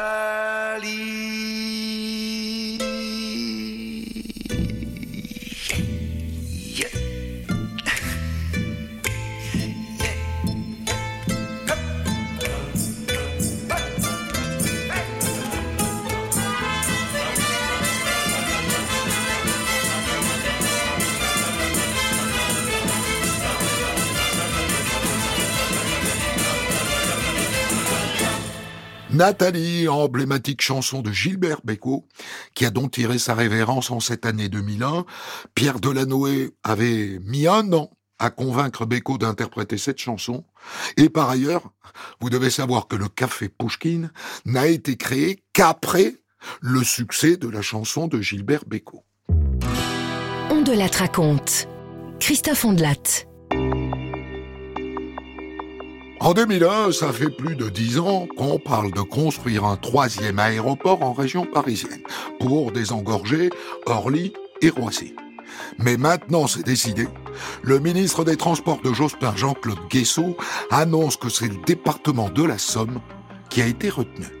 C'est autour de Chaulnes, je précise bien autour de Chaulnes, que euh, s'est euh, pris la décision de proposer cette localisation. Pourquoi autour de Chaulnes Parce que justement dans les critères qui à la fois intègrent les problèmes de- d'environnement, de, navigation aérienne, mais également de faire en sorte que d'autres régions que la région parisienne soient concernées. Et là, en l'occurrence, c'est la Picardie, c'est même le Nord-Pas-de-Calais, puisque Chaulnes est à demi-heure de Lille en grande vitesse et à 28 minutes de Roissy, 36 minutes de Paris en grande euh, vitesse. La région Picardie s'est portée candidate. Et elle se réjouit de cette manne d'emplois futurs évaluée à 60 000. En revanche, les habitants des communes concernées ne voient pas les choses du même œil. Et certains élus non plus. Dans sa petite mairie de Vermont-d'Auvillé, Raphaël Poupard décortique, examine dans tous les détails les plans du projet de ce troisième aéroport. Monsieur le maire se refuse à imaginer son petit village rayé de la carte. On va nous arracher de nos racines, dit-il. Gérard, 72 ans, a toujours vécu dans ce village. Et quand il imagine les pistes d'aéroport à la place de ces champs, il en a les larmes aux yeux. On ne veut, pas partir. C'est pas possible de partir de Vermont-de-Villers, voyons. C'est pas possible. Moi, je pense que le président et puis notre premier ministre vont intervenir pour euh, arrêter l'aéroport. On est né ici, hein. Vous savez, ça fait quelque chose, hein. Mais si certains ont l'intention de faire entendre leur voix, d'autres pensent que la bataille est perdue d'avance, comme cet éleveur de volailles récemment installé dans la région. Je suis installé depuis deux ans et c'était quand même le projet de ma vie. Donc euh, aujourd'hui, euh, tout est remis en cause et puis au niveau investissement, euh, bah, on est, on est bloqué. Enfin, je veux dire, on peut plus rien faire. J'en sais rien. On se pose des questions. Et si on vous dit de partir Bah, à ce moment-là, moi, je, je partirai, mais il faut me donner les solutions. Enfin, je veux dire, euh, aujourd'hui, mon travail va s'arrêter. euh, il faut me redonner du travail et puis le- les moyens de, de refaire quelque chose ailleurs. Mais il y a un autre souci. L'aéroport va être construit, dit-on, sur les tombes de soldats français, britanniques et australiens tombés pendant la Première Guerre. Pour les anciens soldats australiens et anglais, le dossier n'est pas négociable. Pas question de toucher aux tombes, disent les associations d'anciens combattants. C'est une question de principe, explique la responsable des cimetières militaires anglais. C'est sur ces champs de bataille, dit-elle, en plein combat, juste avant de mourir, que les soldats se sont promis de respecter leur sépulture. Le champ de bataille de la Somme est un sanctuaire, ce serait un sacrilège d'y toucher, déclare encore un soldat anglais, un des derniers rescapés de cette guerre. Sur le tracé des pistes de l'aéroport, la commune de Lyon s'accueille 6000 de ces tombes, des soldats de toutes les nationalités. Le maire de la commune de Chaulnes, Robert Billoret, saute sur l'occasion. Cette nécropole nationale doit être absolument préservée. dans une région qui a déjà beaucoup souffert au niveau de la Grande Guerre en 1914. Beaucoup de personnes, moi, y compris, ne comprenons pas que demain nous puissions bouger euh, ces nécopoles où sont enterrés des milliers de soldats. Quelque part, ça serait bafouer peut-être la mémoire de ces gens qui sont tombés, qui se sont battus justement pour la défense du territoire. Les gens sont très attachés à la terre ici, sont très attachés justement aux gens qui ont défendu cette terre. La population euh, ne comprendrait pas non plus qu'on vienne toucher à ces endroits euh, sacrés pour eux, oui. Des manifestations anti-aéroport s'organisent. Riverains, agriculteurs, chasseurs, anciens combattants, tous répondent présents. Et en tête du cortège, on trouve une ancienne ministre de l'Environnement, Corinne Lepage, qui pourtant, à l'origine, avait soutenu le projet. J'ai changé d'avis car au départ, je pensais franchement euh, que pour soulager les franciliens, il n'y avait qu'une solution, c'était de faire un troisième aéroport. Je ne le pense plus du tout. C'est un choix qui, sur le plan rationnel, ne tient pas la route. Par conséquent, il y a, d'autres raisons. Je pense que euh, il y a des raisons d'ordre politique. Un certain nombre de responsables d'Île-de-France pensaient pouvoir ainsi se débarrasser du problème, mais c'est un leurre puisque de toute façon, ça n'améliorera pas la vie des franciliens. Et que ici, bien, ils pensaient qu'il n'y avait pas trop de gens et qu'il n'y aurait pas trop de résistance. Eh bien, vous voyez, les, les élus et les gens qui sont venus nombreux ici montrent qu'ils n'en veulent pas et je crois qu'ils gagneront parce qu'ils ont raison et que leur combat est juste et légitime. Le mouvement de contestation durera deux ans. Et en mars 2003, le ministre des Transports Dominique Bussereau annonce l'abandon définitif du projet.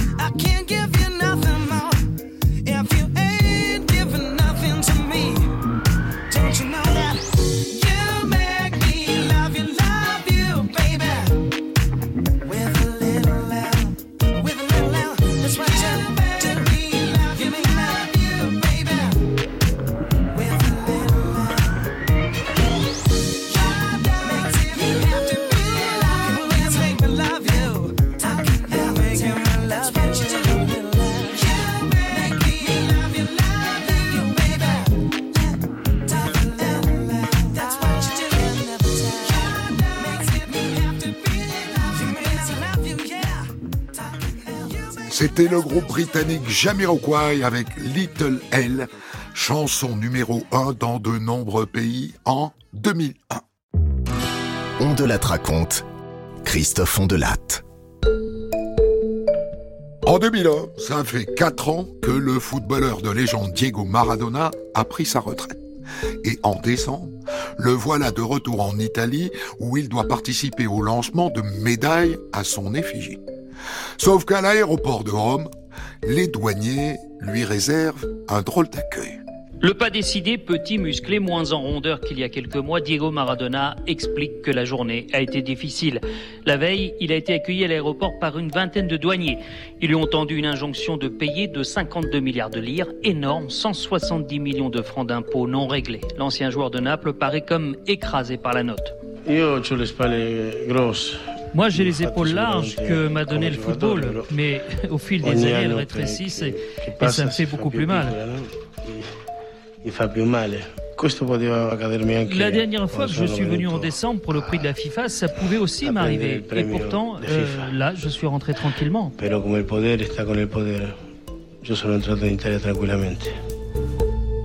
Le fisc italien lui réclame une somme exorbitante. Mais Maradona n'a pas du tout l'intention de payer.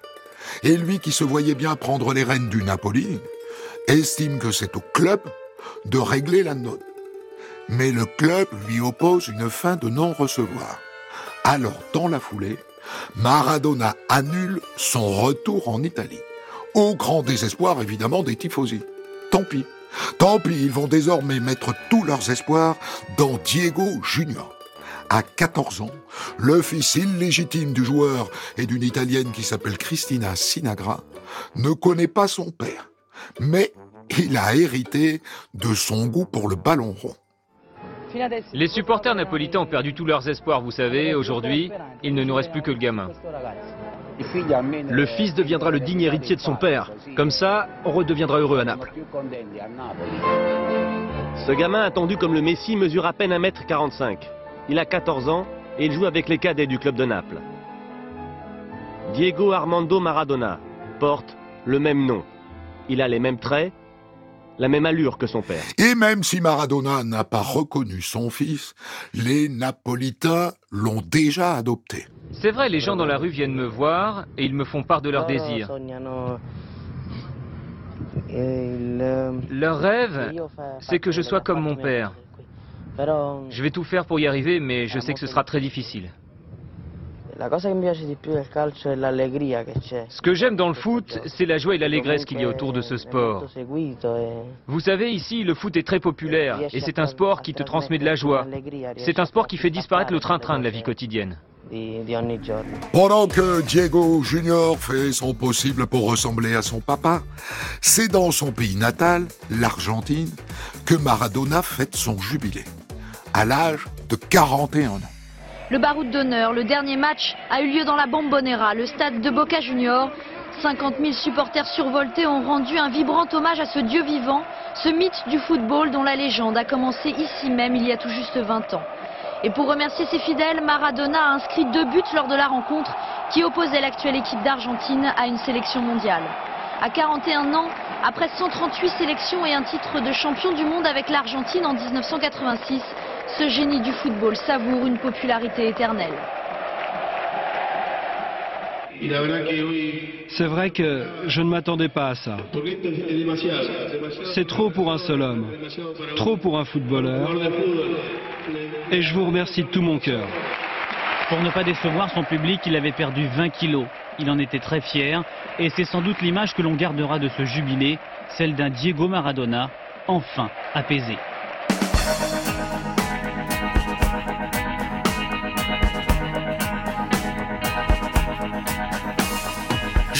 Des booms et des bangs agiter mon cœur blessé. L'amour comme un boomerang me revient des jours passés à pleurer les larmes dingues d'un corps que je t'avais donné. J'ai sur le bout de la langue ton prénom presque effacé, tordu comme un boomerang. Mon esprit l'a rejeté de ma mémoire car la bringue et ton amour m'ont épuisé. des boums et des bandes. Ah, Agiter mon cœur blessé, l'amour comme un boomerang me revient des jours passés. Ah, Assémés comme des dingues, comme de fous alliés.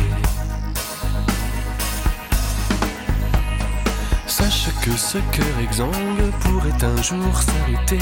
Si, comme un boomerang, tu ne reviens pas me chercher, peu à peu je me déglingue, victime de ta cruauté.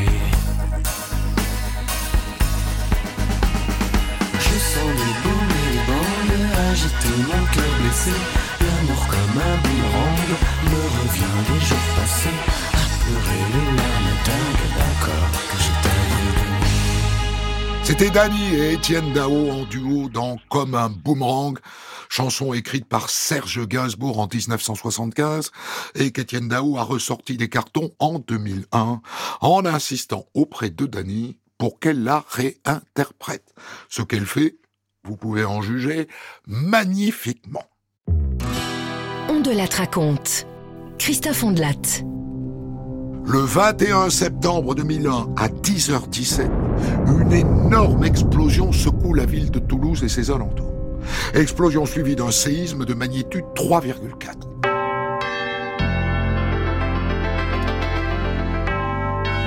Europe 1 midi, le journal André Dumas. Bonjour. Très forte explosion ce matin dans deux usines de la banlieue de Toulouse. Il y aurait des morts et de nombreux blessés. Plusieurs explosions ont par ailleurs été signalées au même moment en divers endroits et même dans le centre-ville. Euh, Des bâtiments et des écoles ont été évacués. Il y a de gros dégâts et un nuage de fumée probablement toxique au-dessus de la ville. Impossible pour l'instant de dire encore s'il s'agit d'un accident ou d'un attentat, mais c'est quand même la panique dans la ville rose. Autant vous dire que dix jours après les attentats de New York, ces explosions sèment la panique. Le correspondant d'Europe 1 à Toulouse se trouvait au centre-ville quand le sol a tremblé. Il témoigne sur l'antenne. Et cinq secondes plus tard, le souffle de l'explosion est passé euh, sur la ville de Toulouse et, tout est tombé. Les vitres sont tombées, les vitrines des magasins se sont, écroulées. Euh, J'ai à côté de moi un, mur intérieur d'un garage où je me trouvais qui s'est écroulé également. Nous sommes tous sortis dans la rue, bien sûr très surpris par l'explosion, comme tous les Toulousains. Et, là, on a pu voir devant nous une- un spectacle de désolation parce qu'il y avait du verre partout, il y avait des, gens qui pleuraient, il y avait des gens qui, qui avaient du mal à marcher parce qu'ils étaient secoués par, euh, par l'explosion. Mais c'est une usine qui a explosé? Oui, alors a priori pour l'instant c'est une usine qui s'appelle l'AZF, qui est une l'ancienne Société nationale des poudres, qui fabrique du carburant pour les fusées, notamment la fusée Ariane. On apprend que l'explosion est due à un important stock de nitrate d'ammonium, environ 400 tonnes, stocké dans l'usine AZF. En ville, les déflagrations ont blessé des centaines de personnes et choqué des milliers d'autres. Explosion et une onde de choc et on a eu après tout qui s'est tombé sur nous, les vitres, tout, tout. On a perdu, euh, pour nous c'était la fin. quoi. On rentrait juste à peine euh, de récré et puis euh, on a entendu un gros boom. Tout s'est effondré, effondré sur les murs. Les, les vitres sont passées par-dessus la tête des gens et euh, il y a eu des, blessés partout. euh, ça courait de partout. Puis euh, on est partis tous. Puis voilà. Et puis il y a eu un mort à Galigny. C'est horrible. Et moi je voudrais rentrer chez moi avec mes parents, être avec mes parents. C'est tout. J'ai besoin de mes parents. Le ministre délégué à l'enseignement supérieur, Jean-Luc Mélenchon, est l'un des premiers à se rendre sur place. Et en constatant les dégâts, notamment dans les établissements scolaires, lui aussi est sous le choc. C'est quelque chose qui est difficile à décrire. Euh, euh, fenêtres arrachées, vitres explosées, mobilier, cloisons euh, explosées à l'intérieur des bâtiments. J'ai vu des pièces d'un mètre ou deux mètres de long vriller, des pièces de fer qui ont été projetées depuis l'usine jusque dans la cour des lycées. À l'INP, nous, avons traversé un, couloir où l'on voit des bouts de verre enfoncés dans le mur de, de plusieurs centimètres. Si à ce moment-là les étudiants n'avaient pas été dans leur salle de cours, ils étaient mais hachés menus. Euh, À chaque instant, on frémit en se disant, mais ça aurait pu être un carnage épouvantable. Le choc euh, psychologique va être euh, terrible parce que des centaines de gens savent qu'ils sont passés à, deux doigts de la mort. Au moment de l'explosion, si beaucoup de Toulousains ont craint un tremblement de terre, ils sont aussi très nombreux, et c'est normal, à avoir pensé à un attentat. Ce professeur de droit, par exemple. immédiatement la conviction que, que New York euh, avait rejoint Toulouse et que nous étions nous-mêmes ici victimes euh, d'attentats. Alors immédiatement, euh, nous sommes descendus dans la rue et là, chacun avait la conviction que, que l'explosion euh, ou la bombe, entre guillemets, était chez lui. Parce que le spectacle de toutes ces vitrines explosées et le fait que le, le souffle nous avait tellement choqués que tout d'un coup, il y avait une sorte de similitude entre notre impression physique et notre impression psychologique. Et c'est-à-dire que l'effet New York, tout d'un coup, jouait. Donc très impressionnant parce que, euh, en tant que téléspectateurs, nous avons été tous, comme tous les Français, profondément marqués parce qu'il s'est passé à New York. Et tout d'un coup, à New York, on avait eu l'image, les images sans le son, et là, on a eu le son sans l'image. Et tout d'un coup, il y avait une sorte de, de, de d'effroi, euh, de, de, de panique, de psychose. Et euh, je crois que c'est, c'est quelque chose qui, qui marque, qui va nous marquer du- durablement à Toulouse. Ce qui est sûr, c'est que ces explosions ont aggravé chez les Toulousains le sentiment d'insécurité déjà existant. Désormais, Anissa, par exemple, sursaute au moindre bruit. Dès que j'entends un bruit, euh, je sursaute parce que j'ai l'impression que euh, il y a ça va encore exploser. Donc pour moi, euh, j'ai pas, j'ai pas totalement confiance en fait. Je me dis si ça, ça l'a fait une fois, pourquoi ça le ferait pas deux fois quoi? Moi, je me sens complètement vidée. euh, c'est, euh, c'est des images qui reviennent, des personnes qui étaient en sang. En fait, euh, on ressasse toutes les images, les premières images. C'est le choc émotionnel, c'est, euh, c'est tout ça quoi. Dans les heures qui suivent, la psychose gagne les habitants. L'énorme nuage de fumée provoqué par l'explosion serait toxique, dit-on. Alors les Toulousains se ruent dans les pharmacies pour se procurer des masques et ils retournent se calfeutrer chez eux. Dans le même temps, une rumeur dit que des barres de césium radioactif ont disparu. Le préfet se voit alors contraint d'apporter un démenti. Ces cartouches ont été identifiées, une partie est déjà partie et les autres sont clairement mises en sécurité, donc il n'y a pas de danger et aucun risque dans ce domaine. Je crois qu'il faut le dire et le redire. Je crois qu'il faut vraiment laisser l'enquête judiciaire se dérouler euh, de manière sereine, sans spéculation euh, de tel ou tel côté. Il faut éviter, je dirais, d'aggraver euh, par des interprétations ou par des rumeurs l'angoisse ou l'inquiétude de la population. Trois jours après l'explosion, le procureur de la République privilégie la thèse d'un accident à 90%. Et c'est ce que confirment finalement les enquêteurs. Le bilan matériel est terrible, mais le bilan humain l'est encore plus. 31 morts, 2500 blessés et des milliers de personnes traumatisées.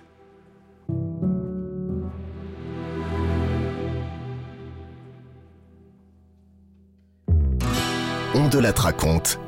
Christophe Ondelatte.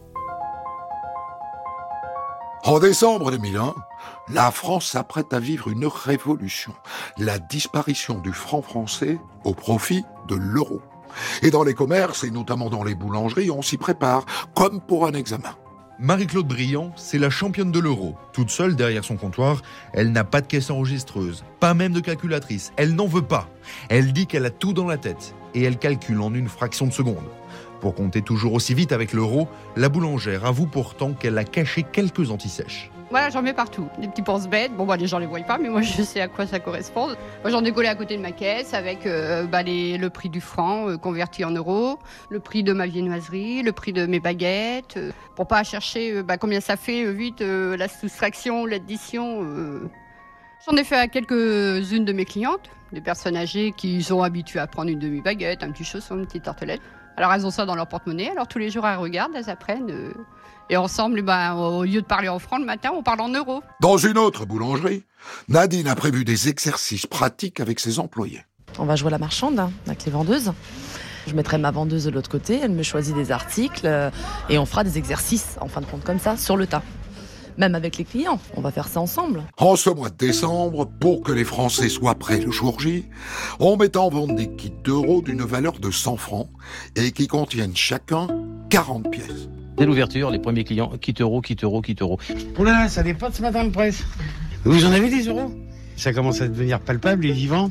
Depuis ce matin, c'est la folie. Hein.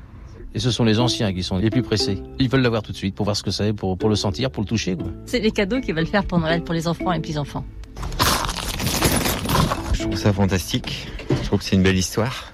Le plus important, c'est de bien les avoir en main. Toutes les associations de consommateurs sont d'accord. À six jours de l'arrivée de l'euro, le premier conseil, c'est de ne surtout pas paniquer. Tout le monde est à la même enseigne, commerçants comme clients, et tout le monde devra donc s'habituer à la nouvelle monnaie. Pour les billets, il faudra attendre le 1er janvier, mais pour les pièces déjà disponibles dans les kits, il faut commencer tout de suite à jouer avec. Sauf que certains commerçants refusent de vendre ces kits, comme Gérard, un buraliste nantais. Je ne vois pas pourquoi on ferait le travail et à la fois des banquiers et du ministère des Finances de M. Fabius. En plus, nous n'avons aucune sécurité alors que les bancs, eux, sont protégés. Et ça ne vous rapporte rien en fait? Et également, ça ne nous rapporte pas un centime. Si les kits d'euros agacent certains, plus globalement, euh, c'est l'arrivée de l'euro qui inquiète. Et si les prix augmentaient au moment du changement de monnaie? Michel-Édouard Leclerc, patron des supermarchés Leclerc, l'assure. Si les prix augmentent, ça ne sera pas de la faute de l'euro. L'euro a bon dos. Les prix ont effectivement augmenté dans certains secteurs, mais parce qu'il y a des industriels et des distributeurs qui ont voulu s'en mettre dans les poches. Mais vous savez, dans tous les secteurs, les prix ont augmenté, alors qu'il n'y a pas le double affichage. hein. Les, les journaux, Le Monde et Libé ont augmenté hier. Euh, c'est pas à cause de l'euro. hein. Et tout le problème, c'est que ça risque de déraper encore plus pour le passage à l'euro. Vous voyez Alors, pour rassurer les Français, le ministre des Finances, Laurent Fabius, promet qu'il veillera au grain. La France est un des pays en Europe où l'inflation générale est la plus faible. Mais il reste qu'il y a quelques secteurs, on a cité par exemple les produits laitiers, on a cité la boulangerie, où il y a eu un certain nombre d'abus. Sous le faux prétexte de l'euro, ça n'a rien à voir avec l'euro. Bon, l'euro en lui-même ne porte pas de hausse des prix, simplement certains utilisent ça comme prétexte. Il y a deux façons euh, au moins de les sanctionner. D'abord, euh, il y a la première sanction qui est euh, la vôtre, celle du consommateur. Lorsqu'il y a un dérapage, il faut se reporter sur un autre produit ou chez un autre fournisseur. Et puis, il y a l'aspect administratif, avec relevé tous les 15 jours euh, de prix, rappel à l'ordre. Les commerçants doivent s'adapter à l'arrivée de l'euro, mais ils sont pas les seuls. Tito Topin, le co-créateur et scénariste de la série télé Navarro avec Roger Hanin, est contraint de repenser moult détails. Quelquefois, un film écrit, euh, je dirais aujourd'hui, va passer dans deux ans, trois ans, selon la programmation de la chaîne. Donc, on est bien obligé de se dire que dans deux ans, trois ans, eh ben, on n'estimera plus les choses en francs, mais en euros. Roger Hanin, disant le mot euro, vous le sentez mal, ça? Écoutez, 1000 euros, ça passe, mais, mais 100 euros, ça passe moins bien. Donc, on va faire des cases de 1000 euros plutôt que de 100. Ah oui. Il y a une inflation. Oui, oui, forcément, obligatoirement. Il faut bien que la mise en bouche dans le comédien se fasse de façon plus harmonieuse. Alors, le café chez Gino, il vaut combien en euros? Une colle Ça doit faire à peu près 1 euro aujourd'hui, ou 1 euro 20, voilà, au comptoir. hein. Mais ça, de toute façon, on ne l'entendra pas parce que, euh, comme je vous le disais, hein, vous tenez compte de la rediffusion, etc. Donc ça n'a aucun intérêt de le dater. Et c'est surtout que Navarro paye pas ses cafés, c'est-à-dire c'est, il donne ses notes de frais à Valls, donc on ne sait pas exactement ce qu'il paye.